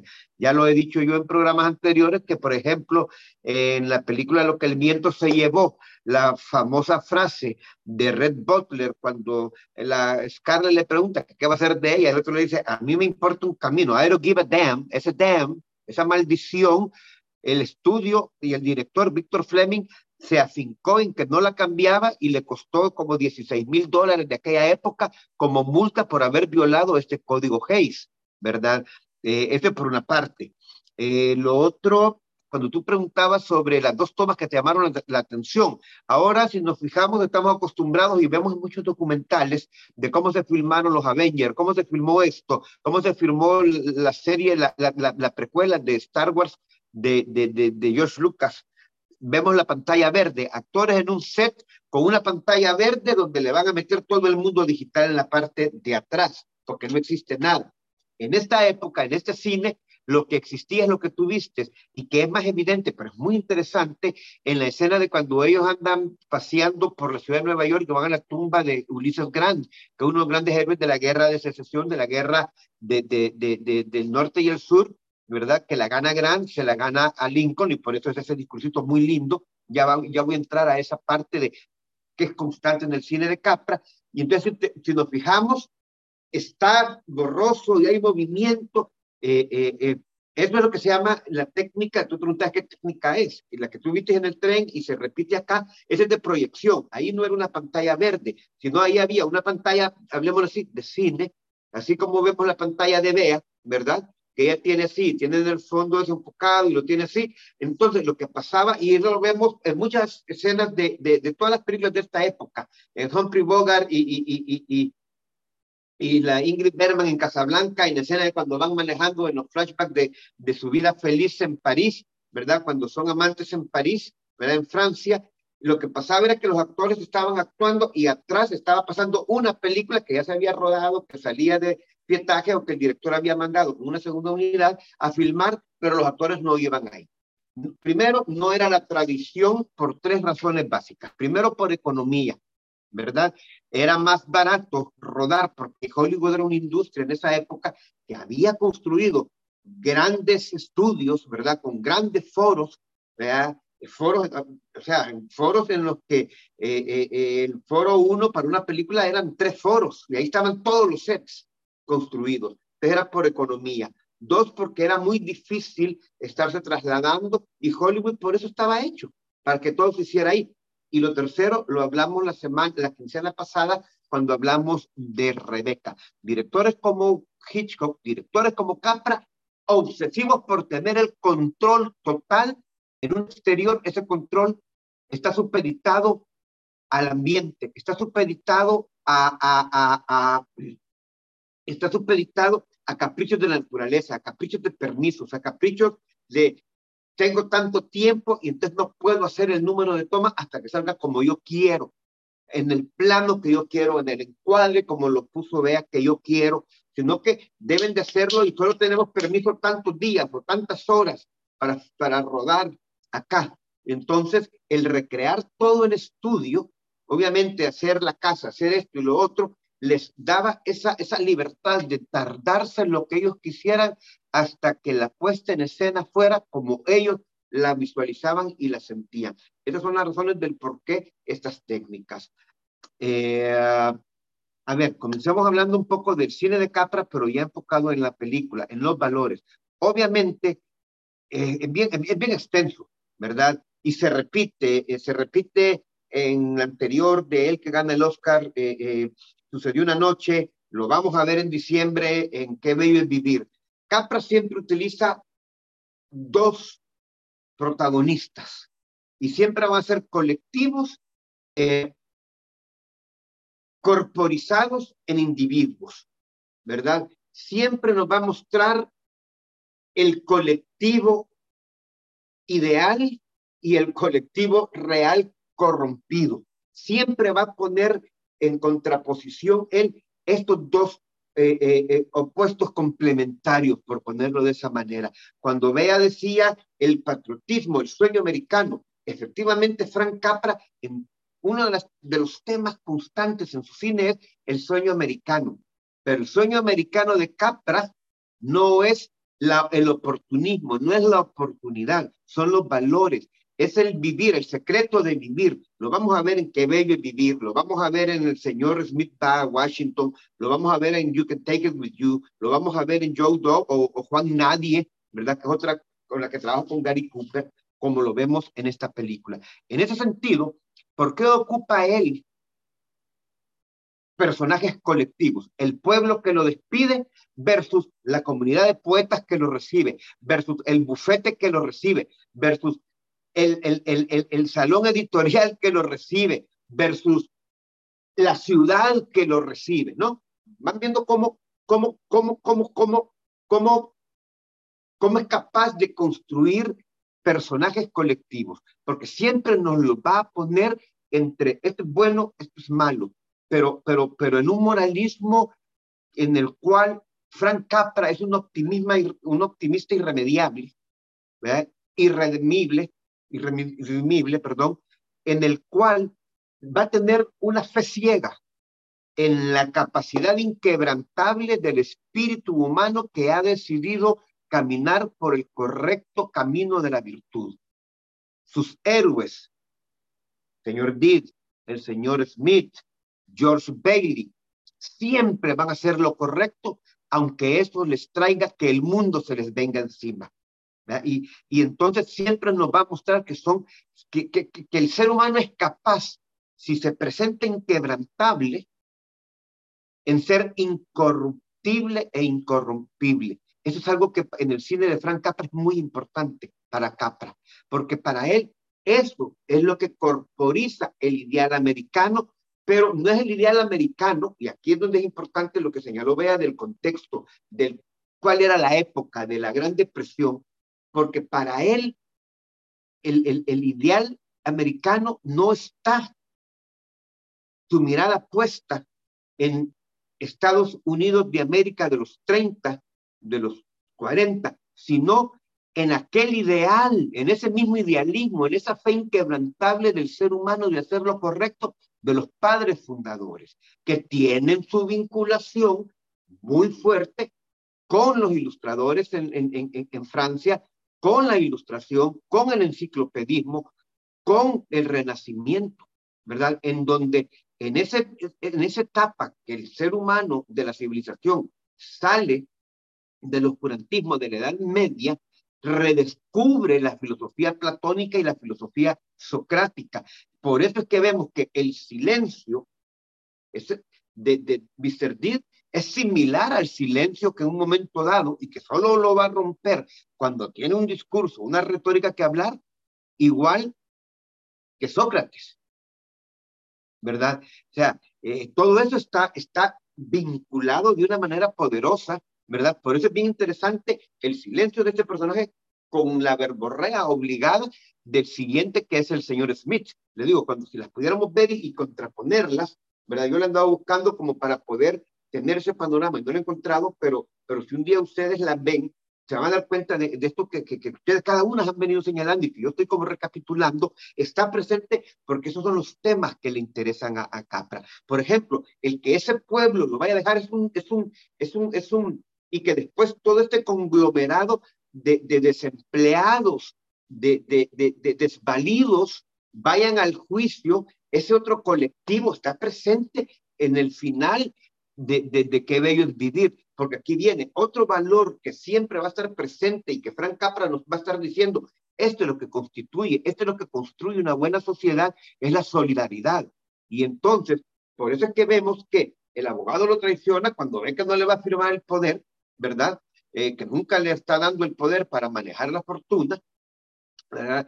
Eh, eh, vemos que aquí no hay solidaridad, que aquí todo es aprovechar, o sea, siempre van a haber dos opuestos para que nosotros, espectador, podamos verlos y saquemos nuestras conclusiones de con quién nos quedamos. En qué bello es vivir es la banca. Aquí es la prensa y es también esas grandes ciudades. Hablaban ustedes de las grandes ciudades y yo retomo lo que hablaba al principio. Capra viene de Sicilia, una isla grande, pero que vive a la sombra de la ciudad grande más cercana que tiene, que es Nápoles, de Roma, de Milán, de Venecia y de Florencia. Entonces, nunca nosotros en nuestro colectivo vemos a Sicilia, sino que cuando hablamos de Italia, del imperio italiano o del renacimiento, siempre nos vamos a estas grandes ciudades. Y ayer terminaba de ver yo el Pardo de Luchino Visconti, y que, que, se, que se rueda en, que se rueda y que se se desarrolla, en una película del 63, otra belleza de película que se desarrolla en Sicilia, eh, y, y lo que trata esta película es sobre ese periodo de la transición italiana en donde empiezan a morir o empiezan a, la, revolución contra los reinos de Nápoles, los reinos de Milán y el gran rey de Italia, Alfonso, por Garibaldi. Yo creo que muchos algunos de ustedes habrán leído sobre esa gesta de este, de este prócer italiano, ¿verdad? Que es el que unificó a Italia en república como la vemos hoy día. Y entonces en esto, es, este es un príncipe, el príncipe de Sicilia, que es Lancaster, parte de esos grandes actores galanes que ya no existen en la actualidad, porque es que no era solo que eran guapos, porque yo les puedo decir, bueno, ahí está Ryan Reynolds, ahí está Ryan Gosling, o el Chris Hemsworth o el otro que siempre me olvido el nombre, que es el Capitán América. Pero es que a la hora de dar la talla de la actuación, podrán ser guapitos, podrán ser imponentes, podrán ser prístinos, limpios y forzudos. Pero es que a la hora de los ayotes no tienen el rango histriónico que tenemos con este. Es que si pudiéramos ver High Noon solo ante el peligro, yo decía, es que mira, es que deberías de ver cómo este personaje, este actor que te está haciendo a este personaje ingenuo, eh, eh, inocente, ¿verdad? Eh, infantil, soñador, con, con, con duendes en la cabeza, verlo allá, que es el sheriff del pueblo, que lo van a las 12 del mediodía, lo van a venir a matar, porque una banda sí lo ha dicho, que voy a llegar a matar al, al, al, sheriff, eso va a esa película. O sea, la dureza de ese personaje, eh, o sea, es un actor que tiene un rango, o verlo en el, en el Pride of the Yankees, en, en, en, el orgullo de los Yankees que hace al famoso beisbolista Lou Gehrig, que por eso existe la enfermedad de Lou Gehrig, ¿verdad? Porque él en la cumbre de su carrera como beisbolista del equipo de los Yankees, donde alternaba con Joey DiMaggio y con, con Baby Ruth, eh, eh, pues la enfermedad este le atrofia los núcleos y este gran atleta ya no puede continuar su carrera, o si lo vemos en Sargento York, que es un soldado de pueblo que va a pelear a la Primera Guerra Mundial, ¿verdad? O sea, vemos un rango de actuación en este personaje. Entonces, hablaba yo de Burke Lancaster y él dice, y él está refiriéndose a los sicilianos y entonces, porque al final él es un príncipe, él es de la, él es de la, él es de la, de la realeza, ¿verdad? Local, pero cuando vamos viendo su palacio interno versus el pueblo, vemos una disparidad y, y Tino Visconti nos va mostrando las necesidades y lo desatendido que hay en el pueblo, pero es que los pobladores de ahí se sienten orgullosos de tener un príncipe, me explico, y él lo explica eh, cuando cuando lo llegan a querer, le dice, mire, viene este cambio, y entonces, ¿sabe qué? Vamos a generar un Senado. ¿Y qué es un Senado? Le dice el personaje. ¿Qué es un Senado? Es que va a ser un senador y que tiene que hacer, ah, hacer leyes, aprueba las leyes, las discuta o no las aprueba, que el rey proponga, ¿verdad? Eh, eh, eh, estamos hablando de la primera parte de la República Italiana, donde es un rey presidente, no puedo entender, este, y le dice, pero yo como senador solo voy a estar de título simbólico en donde el cual yo lo voy a poder presentar en mis cartas o tengo que hacer un trabajo real. No, ahí no, no, usted va a ir a general, va a discutir. Así no me interesa. ¿Por qué? Es que para eso hay otros mejor calificados que mí. Y empieza un discurso de, yo soy de una generación que estoy atrapado entre estos dos mundos cambiantes que lo entienden, entonces no soy la persona indicada. Otro personaje como muy de valor, ¿no? Aquí lo que rescato de Sicilia para entender el cine de Capra es que le dice, es que miren, cuando comenzó la revolución y vinieron los primeros eh, eh, eh, soldados garibaldistas, le dice, vino un buque británico y pidió ver el pueblo desde la terraza de mi, de mi casa, de mi palacio, le dice, yo lo permití. Y cuando vieron las montañas, dijeron, esto es la vista más bella que hemos visto en toda la vida. Y cuando volvieron a ver a las calles, dijeron que esto es lo peor que hemos visto. Le dice, ¿cómo puede ser eso posible? Entonces le dice, es que una cosa es producto de la otra. Y usted debe de... Y al principio hay un poco de cuando llegan también a ver unos frescos que hay en el palacio, que son todos los dioses este, eh, romanos, ¿verdad? Júpiter, están todo, toda la mitología romana puesta en un fresco. Y así comienza más o menos la película, ¿verdad? Entonces le dice, es que usted no entiende, le dice. Los sicilianos nos sentimos muy orgullosos de tener dioses. Y ahí lo y no le entiende lo que le quiere decir. Lo que quiere decir es que son caprichosos, que todo esto, pero al final es tener eso.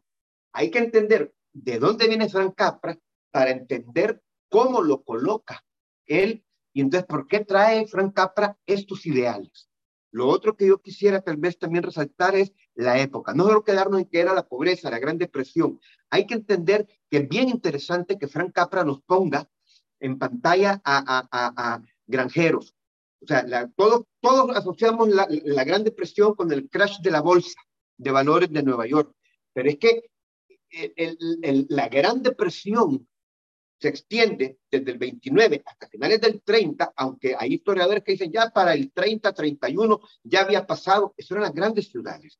El resto de Estados Unidos todavía y Europa todavía no se había logrado recuperar, y hablemos de Estados Unidos, que es el contexto de la película, porque durante ese periodo, en lo que es el medio oeste americano, en lo que son esos estados de Kansas, Arkansas, ¿verdad? Eh, eh, se dio eh, las tormentas de polvo, en donde por una gran sequía en todas estas regiones todas las granjas, todos los maizales, todas las cosechas quedaron cubiertas por tierra y quedó todo reseco. Entonces las granjas no solamente las perdían por, no solamente las perdían por, por, porque se las embargaban los bancos por la quiebra económica y la falta de pago, sino que porque también se destruyeron todas las cosechas.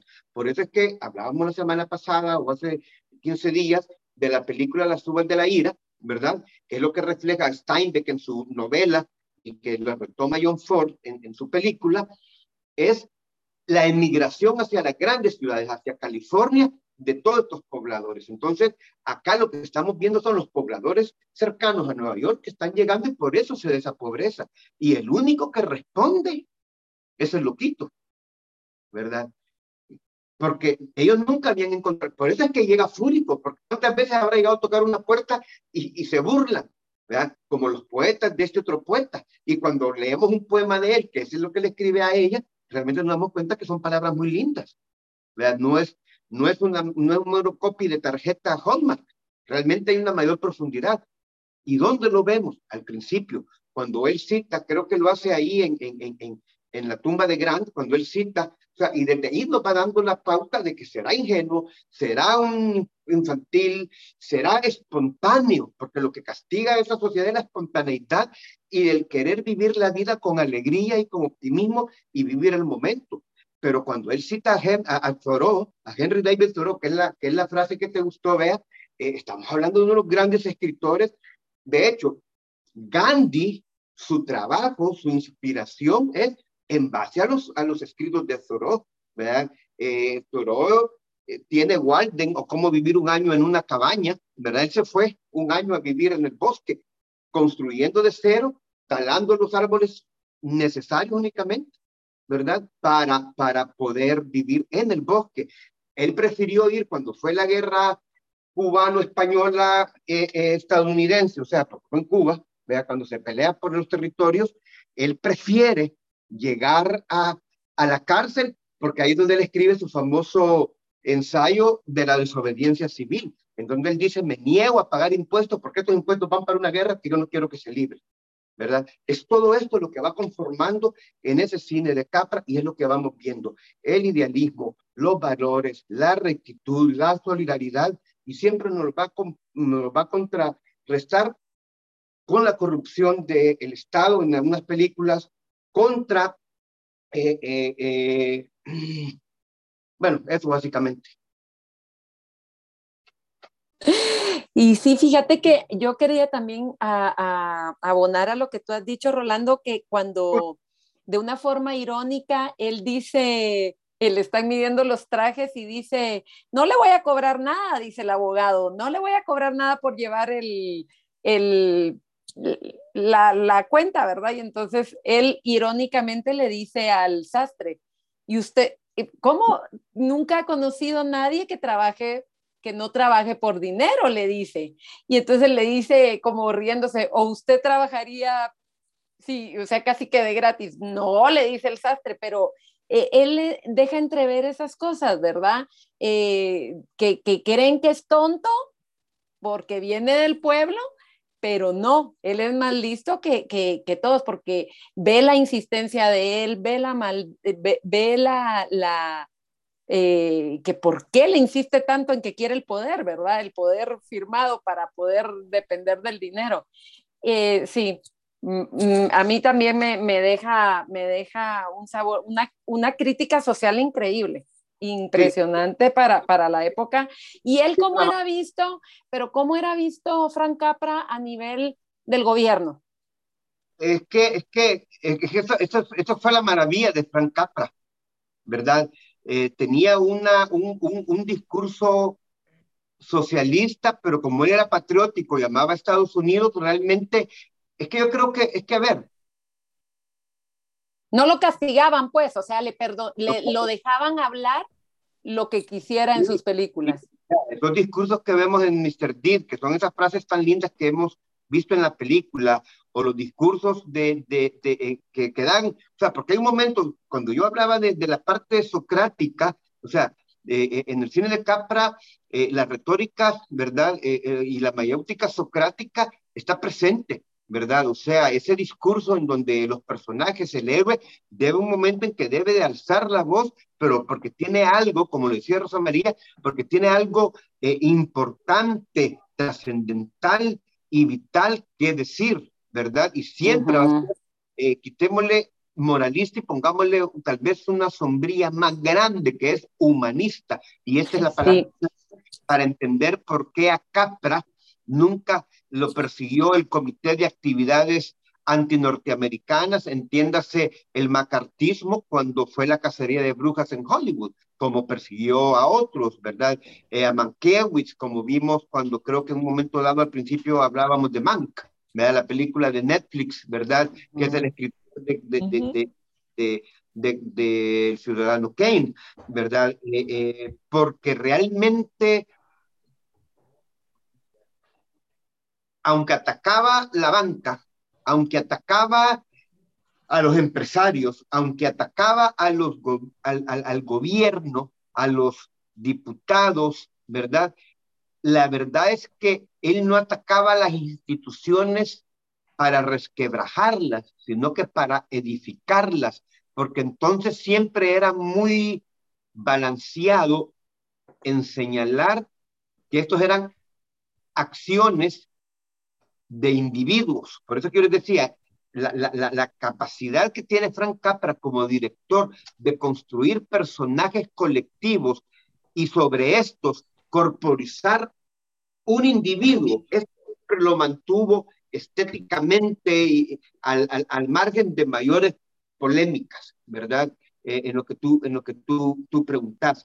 Y es que en esta película, por ejemplo, que tú estabas hablando de cómo va y que en este plano, los planos que nos enseñó Bea, es que esta película, y, y es en todas, ¿verdad? Es bien lindo, pero este es bien increíble cómo Frank Capra, desde escena 1, que aparece nuestro personaje principal, nuestro héroe, aquí hablo desde la crítica académica para dar clase en una universidad, diría, miren, quieren saber cómo se construye un personaje para cine, vean eh, eh el, el, el, Mr.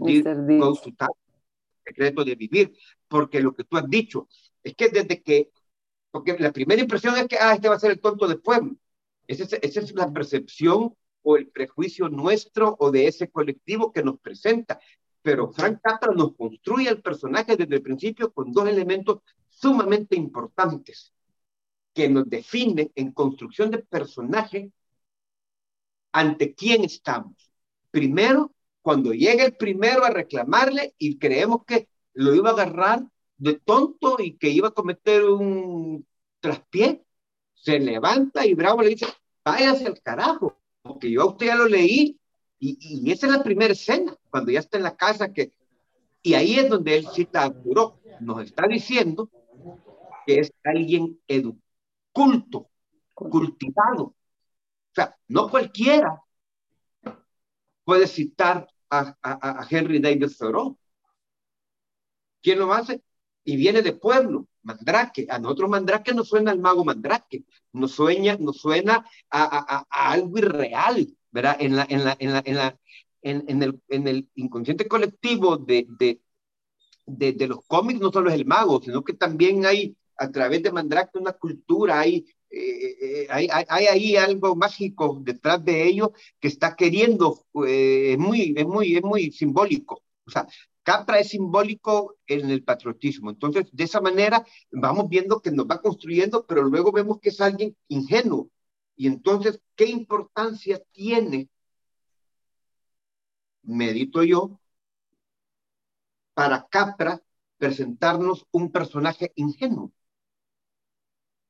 Y yo simplemente la única respuesta eh, eh, que he tenido es que eso quiere simbolizar la incorruptibilidad del alma, de la esencia del ser humano, de la incapacidad de tener. Él entiende porque él está a través de su análisis, de su silencio, de, de, analizar, y, y, esto es bien lindo, en la, al terminar de construirnos en el juicio, nos damos cuenta que es alguien que en ese silencio no solo está en silencio caprichoso, estado observando a cada uno, porque a cada uno es capaz de decirle, usted hace esto, usted hace esto, usted hace esto, usted esto, su gesto, usted toca los dedos, usted tuerce la nariz. O sea, ese arco completo de construcción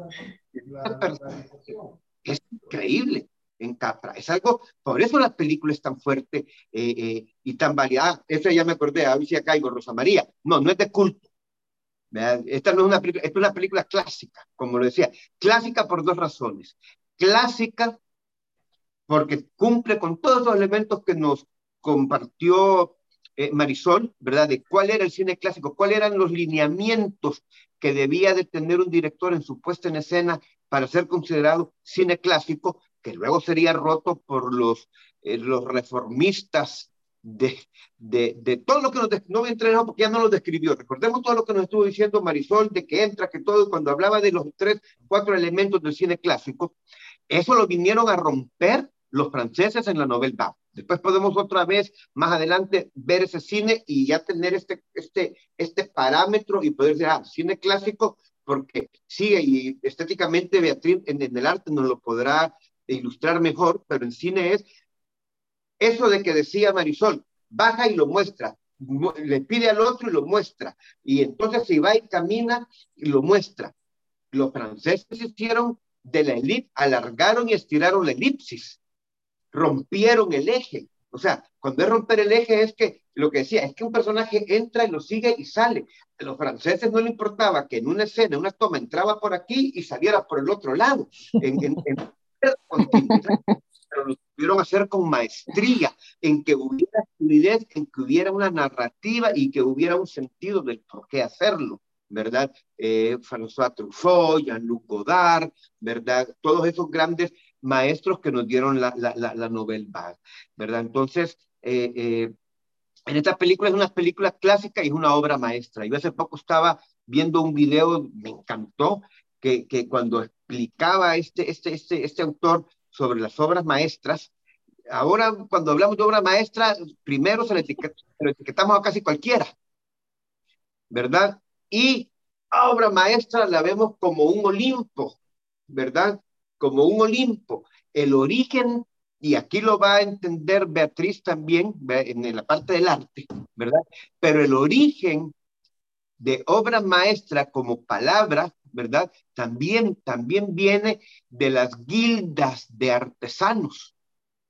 Y entonces, ¿verdad? Cuando los, en la época del románico y del gótico, cuando eh, eh, eh, los constructores de todas las catedrales, ¿verdad? Que que, que, es otro tema, ¿no? Aquí en el Camino de Santiago, etcétera, que cuando un aprendiz quería ser aceptado y ser miembro y llegar a, ser reconocido como maestro, le presentaba a los maestros su mejor obra para ser analizada y evaluado si ya merecía ser parte de y ser considerado maestro y que se le entregaran sus propias herramientas y poderle ya asignar, como es el caso del maestro Mateo, que es el que hizo todo lo que son todas las esculturas preciosas en el frontispicio de la Catedral de Santiago, ¿verdad? Entonces, de ahí viene también la parte esta de obra maestra, ¿verdad? En donde un aprendiz le presentaba su obra para ser considerado maestro. A esa luz me encanta ver este, porque como es tan laxo ahora, que hoy cualquiera que sea larga y que tenga manos así, ya le queremos decir obra maestra, me encanta ser más rígido y esto es una obra que Capra nos presenta y yo le digo, sí, usted ya es un maestro, porque me maneja el clasicismo, me maneja la temática, me maneja la construcción completa del personaje para que nosotros como espectadores no tengamos ninguna duda de quién es el personaje y no se pierda en ningún momento con ninguno, ni con la de la periodista. ¿verdad? Eso es lo que yo pudiera, pues, pues abonar a cada uno de ustedes esta noche, porque eh, es que ven que cambio, porque es que de Frank Capra, como les digo, es de mis directores favoritos, he leído sobre él y he visto sobre él y analizado, y, y cuando se lee, cine siempre lo he dicho, cine se, cine se aprende de, de tres formas, viendo cine, leyendo cine y hablando de cine. Eh, sí, antes que nada, Marisol se disculpa porque se tenía que ir.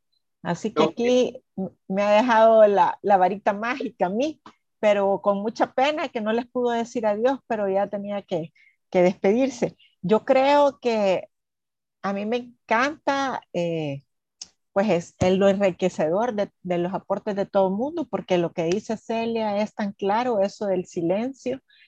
Eh, tú sabes, Rolando, que había estado trabajando últimamente eh, justo en ese tema y quizás hacer la reflexión también del tiempo, del concepto del tiempo para este personaje y el concepto del tiempo de los malos o de los que están en la gran ciudad, ¿verdad? O sea, él tiene todo el tiempo, eh, desde que le llegan a decir que ha heredado el dinero, eh, él se toma su tiempo y le preguntan, ¿y usted no me ha entendido lo que yo le estoy diciendo? Entonces él tiene su propio ritmo, su propio tiempo y no se deja eh, amedrentar por el tiempo y las urgencias que tienen los que están alrededor. Entonces me hace un poco recordar esto que todos hemos vivido, creo yo, cuando te ofrecen esos tiempos compartidos o estas grandes gangas que una de las constantes es, se tiene que decidir ya, ahorita, y no puede pensarlo y eso solo es vigente este día y mañana su oportunidad va a pasar. Entonces, ese, esa misma urgencia de, de hacer, cerrar el trato ya y que este tipo, espérese, o sea, voy a ver cómo es la cosa. Y otro colectivo que también es bien interesante de ver son estos de la ópera, cuando llegan a pedirle el dinero y que creen que les va a dar el dinero y él no es tan así. Y entonces están ofendidos porque ya se han ganado un respeto ante la sociedad, pues son los, los de la ópera, o sea, tienen ese prestigio. Entonces hay como muchas muchas capas de diferentes colectivos, ¿verdad? Que cada uno tiene sus propios intereses y, quizás este personaje es el que los une a todos y de la mejor manera y de la menos esperada le resuelve a cada uno para su beneficio, ¿no? Y sabes que me llama la atención también que esta película, por ser tan humanista, yo creería que hasta la persona más mala que la vea quiere ser buena al ver esta película. ¿Sabes? Eso, eso me gusta. O sea, lejos de, de lo que hemos vivido con estos presidentes tan, tan extremistas y tan populistas que tenemos, por ejemplo, por estos lados del mundo. Entonces, al contrario de, de, de, esa moral, estos otros presidentes han logrado que nos lleguemos a odiar y a ser intolerantes unos con otros yo solo comentarles rapidito que aquí donde yo vivo hay un chat y yo les decía ayer, yo estoy asustada de ver la intolerancia en la que estamos viviendo ahorita. Y, y este tipo es todo lo contrario, ¿verdad? Entonces, que, quiero creer que hasta la persona más mala, que yo creo que no hay nadie completamente malo ni nadie completamente bueno, quisiera ser bueno como, como el señor este, ¿cómo se llama? Dean o como sea. Entonces creo que eso es, es un gran aporte, movernos a todos a, y yo, porque dentro, como decía Rosa María, dentro de mi metro cuadrado, ¿qué estoy, qué estoy haciendo yo? Este tipo tenía dinero, ¿verdad? Pero antes de tener dinero, era súper considerado con la señora esta que trabajaba con él, que, que lo adoraba. ¿verdad? Entonces, de, dentro de, siempre dentro de sus posibilidades, el hecho de tocar el trombón era una manera de liberarse y de compartir con los demás y de como sacarlo del alma. Entonces, eso, eso quería yo aportar y no sé quién, quién más tiene algo que agregar. yo no sé si se mencionó lo de los medios de comunicación, la manipulación que continúa, ya estaba, y cómo ellos eh, pueden, pueden lograr quererlo, eh, cambiar eh, o influir opiniones respecto a una persona, un evento o cualquier otro tema relevante. Pero sí se ve que, que, que, eso se manipula y eso, eso no sé si ya se discutió antes, porque disculpe, pero sí la manipulación de los medios de comunicación continúa en algunos casos siendo eh, como que un motivo de, de, de, opinión, sea verdad o no verdad. Sí, bueno, aquí es bien interesante. No, no, lo, no, no, no lo abordamos como tal, porque no es como el tema principal, aunque es, es, es bien eh, de peso en la trama. La película anterior, eh, de, de, Capra, la del 34, sucedió una noche, esa sí habla, o sea, esa sí habla directamente sobre eso, porque trata sobre un periodista, que todo eso se le pega, porque son temas recurrentes. Y, este, y, este, y, este, y esta historia la, hemos visto y nos la leyeron o la leímos de niños, porque esta es la historia del ratoncito de, de, campo y el ratoncito de ciudad.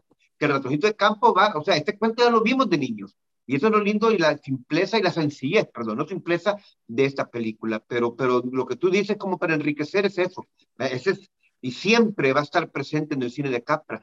Ese rol, eh, eh, eh, a veces, le voy a dar a mis colegas y a mi medio, a mi, a mi, a, mi pasión el periodismo, e, esa, esa laxitud de decir, a veces, ¿verdad? Es, precisamente se manejan, ¿verdad? Se tergiversan, ¿verdad? Se editorializa la noticia. Ahorita lo acabamos de estar viendo. Yo no lo he seguido del todo porque yo no me meto eso no es cine. Entonces, mí, el, el juicio de Johnny Depp con, con la Amber Heard, ¿verdad? Pero, pero acá lo interesante es ver que el dinero, esa fortuna de 20 millones, que es en la actualidad equivalente es, es, Bill Gates el que estamos hablando, que le ha heredado, no es JP Morgan, Capra, corporizado en Longfellow, le, le da valor a la fortuna únicamente cuando está en función del bien común. Mientras no está en bien de, la... Hasta hay momentos en que la fortuna deja de ser mencionada, ¿verdad? Solo como al principio, como detonante para entrar a la historia que ha heredado y el abogado que anda buscando y, y, el, y la codicia de los que quieren y el abogado que está, porque dice, bueno, a esto me van a dar la firma del poder y entonces yo voy a seguir administrando y ellos van a tener lo que quieren, ¿verdad?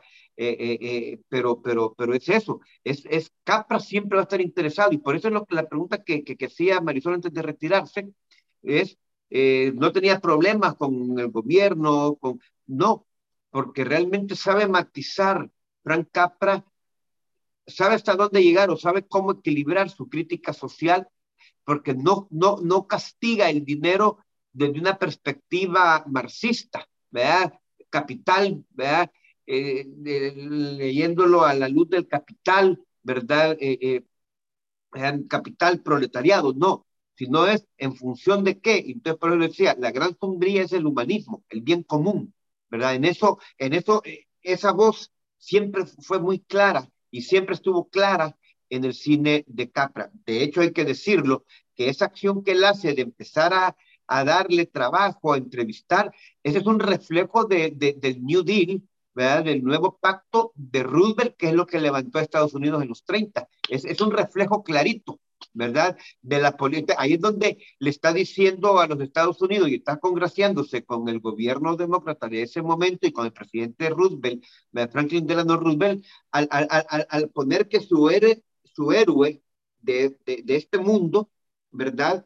Eh, eh, está haciendo algo similar de lo que hizo eh, Roosevelt para levantar a Estados Unidos de la, de la Gran Depresión. Es, es, por eso que, que, que, Capra siempre supo mantener es, ese equilibrio entre su socialismo, ¿verdad?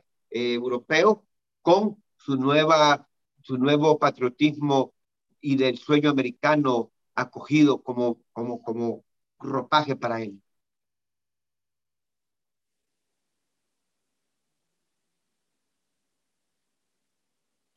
¿Alguien tiene algo más que agregar? Solamente comentar el personaje tan lindo de, del principio, el que recibe a los, a los abogados, que dice, a mí me preguntaron dónde vivía, no me, no me preguntaron dónde estaba.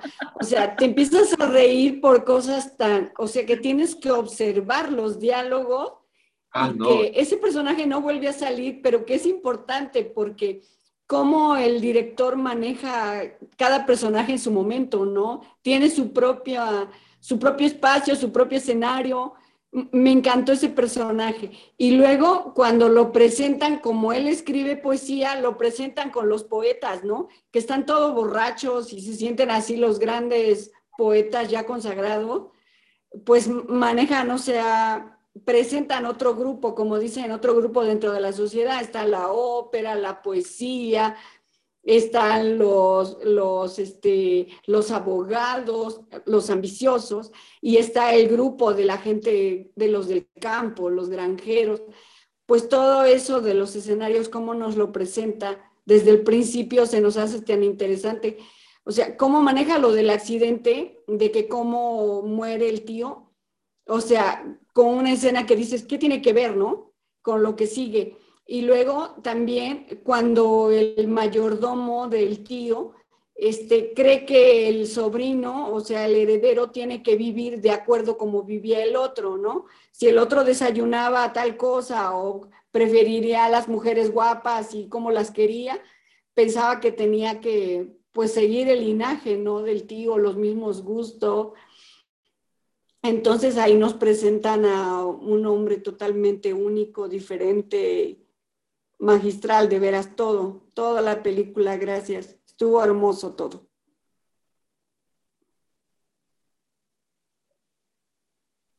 Yo. Y Rosa María.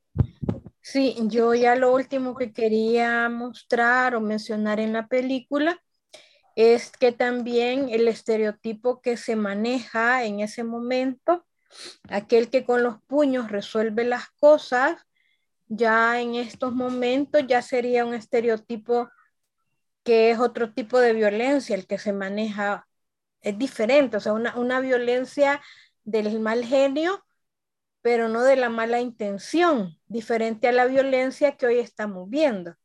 Vea, hoy es, en la película es esa violencia de la falta de inteligencia emocional, diríamos ahora.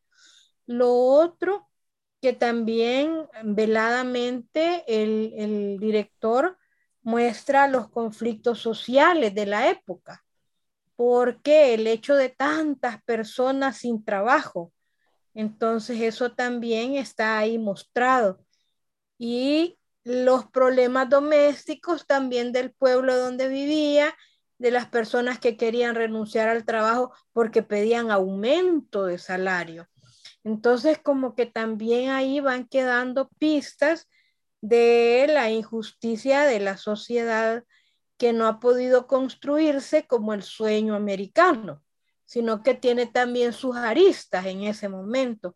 Claro, estaban saliendo todavía inmersos en la, en la depresión, entonces esa, esa manera de, de hacer esas cosas que también hoy se ven como que dan risa, pero, pero casi como lo que hacía la, la reina María Antonieta cuando le dicen, mire, la gente se muere de hambre y ella contesta que coman pan, ¿verdad? Entonces, como que darle la, comida a la, yegua y esos, esos exabruptos del personaje que lanzan un mensaje sarcástico ante esa sociedad que tiene un personaje como, como Grant al, que, al que él reconoce como un gran líder. Entonces, como que sí, es un personaje complejo el que nos muestra el director y que también dentro de todo va una crítica social y una forma de ser y hacer que lleva ese tinte de, de, humanismo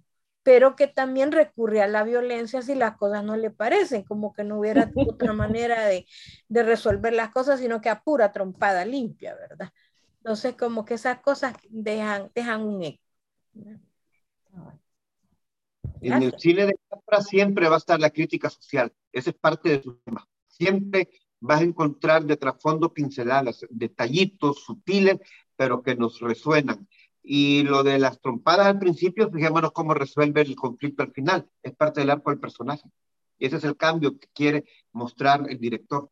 La que al principio es con trompadas y al final es con la retórica. Muy bien, muy bien. Pues no sé si tenemos algo más que agregar o, lo, o vamos cerrando, porque también tendríamos que definir qué película vamos a ver en la próxima sesión. No sé si tienen alguna sugerencia.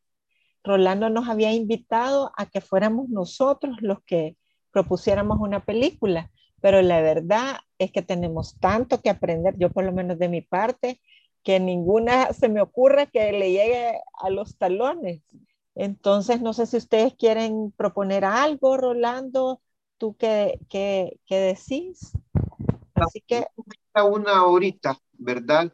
Y tal vez para seguir, déjenme, digo, si no sale una que alguien diga, no, yo tengo este y está aquí, está accesible para todos, pues déjenme buscar en estos momentos, al salir de acá, ver si encuentro en buena copia otra de Capra o una de Cooper como para ir teniendo como una narrativa hilada, ¿verdad? Para poder ir entendiendo y construyendo esta comprensión del cine, o ya que hablé, digamos, de Luchino Visconti, irnos, o sea, la verdad es que cuando yo acepté el, el, el, compartir con ustedes mi pasión por el cine, parte del entusiasmo mío es como rescatar, pero se fijan que a mí no me interesa mucho, a menos que sea época de Oscar, algo que esté en cartelera, porque ¿qué me va? A ver, yo estoy muriendo por ver Top Gun, pero ahorita no la puedo ir a ver porque los horarios, digamos, que, que me coinciden con poder no regresar a casa en autobús son en doblaje al español, y ahí sí, algo que yo jamás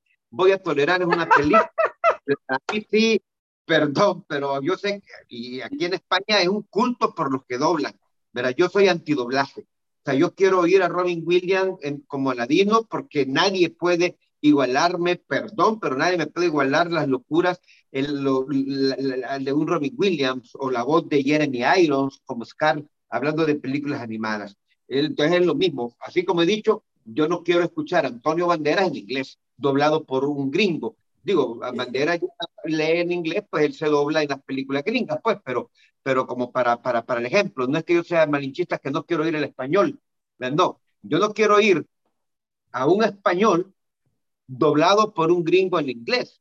Yo quiero oír al español y prefiero leer subtítulos, ¿verdad?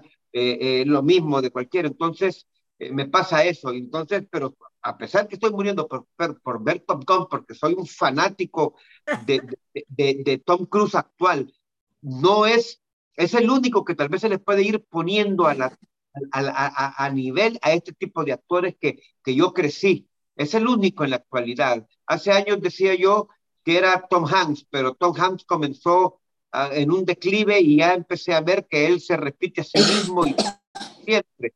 Tom Cruise es lo mismo, pero, pero tiene películas en las que ya nos ha mostrado que él ha intentado abordar personajes diferentes, no solo, y él como, como, como, como galán de acción es el número uno y es inigualable e irrepetible. ¿verdad? Pero a pesar de que quiero ver esa, no me interesa presentar en el club. ¿Qué, voy a poder yo hablar profundidad y emocionarme por algo de los Avengers? Y no es que, y no es que esté en contra del, del cine de superhéroes. Dentro del universo Marvel, como universo Marvel, que son 26, 28 películas, whatever, hay 3, 4, 5 que me encantan porque están bien hechas, ¿verdad? Yo siempre he dicho, a mí solo hay un tipo de cine que me gusta y que me apasiona, el cine bien hecho no me importa el género, no me importa, pero es que el cine de los 30, el cine de los 40, el cine de los 50, Madre Santa, es que de verdad, qué maestría de guiones, qué maestría de actores, qué maestría de, de puesta en escena, qué estética, qué directores de fotografía, qué diseñadores de la producción para entender que cada uno me está contando la misma historia desde su especialidad. El carpintero que hace el set me está contando que ese barandal es necesario para contarme y complementar al personaje en que tiene que ser un barandal que soporte que él se deslice. Y esa escalera está construida en función de la personalidad y no de la casa, y me, explico. Y entonces, esa integración de todas las disciplinas, ya lo hemos dicho, el cine es la síntesis de todas las artes. Ahí está el teatro, ahí está la fotografía, ahí está la danza, ahí está la música, ahí está la arquitectura, ahí está la pintura. Esto es lo bello del cine. Sintetiza en un fotograma todas las artes inventadas y conocidas y desarrolladas por el ser humano. Para mí es la maravilla. Y entonces, estas películas sí me hablan, ¿verdad? Entonces, permítanme eh, eh, si no hay una que me tengo esta, y ahí le damos, ¿verdad? Buscar una que vaya a tono para continuar realmente teniendo este encuentro con ese cine que, que me niego a que muera en el olvido, ¿verdad? Eh, dime, vea. No, es que no puedo dejar de, de, compartirles lo siguiente. Me hiciste reír con eso las traducciones, porque mi papá, que se murió en 1985, o sea, hace un rato, hablaba de cuando John Wayne lo veía en una película y dice que salía y abría las puertas del bar y decía, ¿y ustedes qué están haciendo aquí? Y cuando la doblaban en España decía, ¿y vosotros qué hacéis aquí? Nada que ver, pues. Siempre. Entonces ahora tenía que decirlo, no podía callármelo. Es que, a ver, el ejemplo, y no voy a hablar mucho, solo lo voy a hacer, pero ¿y ti? ¿Y ti? Váyanse creciendo. Debra Winger haciendo parte de la voz, ¿no? Y no recuerdo quién más, ¿verdad? Pero fueron dos las que hicieron la voz de... de, de...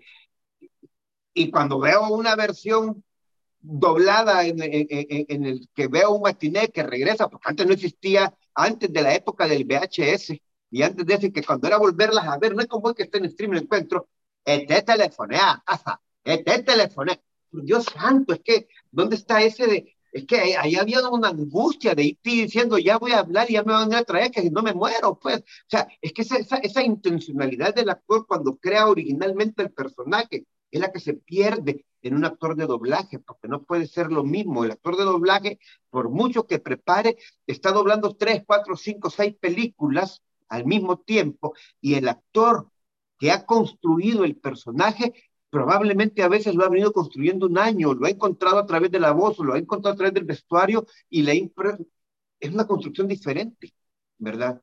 En lo que, lo que saben de teatro y todo, podrán expresarlo mejor que yo, pero, pero es eso. Eh, pero, pero sí, no, doblaje no, terrible, vea, terrible, terrible. Bueno, pues entonces, como siempre, gracias a, a todos, a Rolando por la desvelada, por supuesto, por ser nuestro sensei y, y ya vamos a, a parar la grabación para que quede aquí disponible, ¿verdad? Y estaremos a la espera entonces, Rolando, de tu recomendación. A mí se me estaba ocurriendo ahorita, pero no sé, tú medítalo. Si hubiera una oportunidad de que tuvieras Top Gun, sí me parece que, que vale la pena quizás hablar de eso, ¿verdad? Mientras que tú logres verla.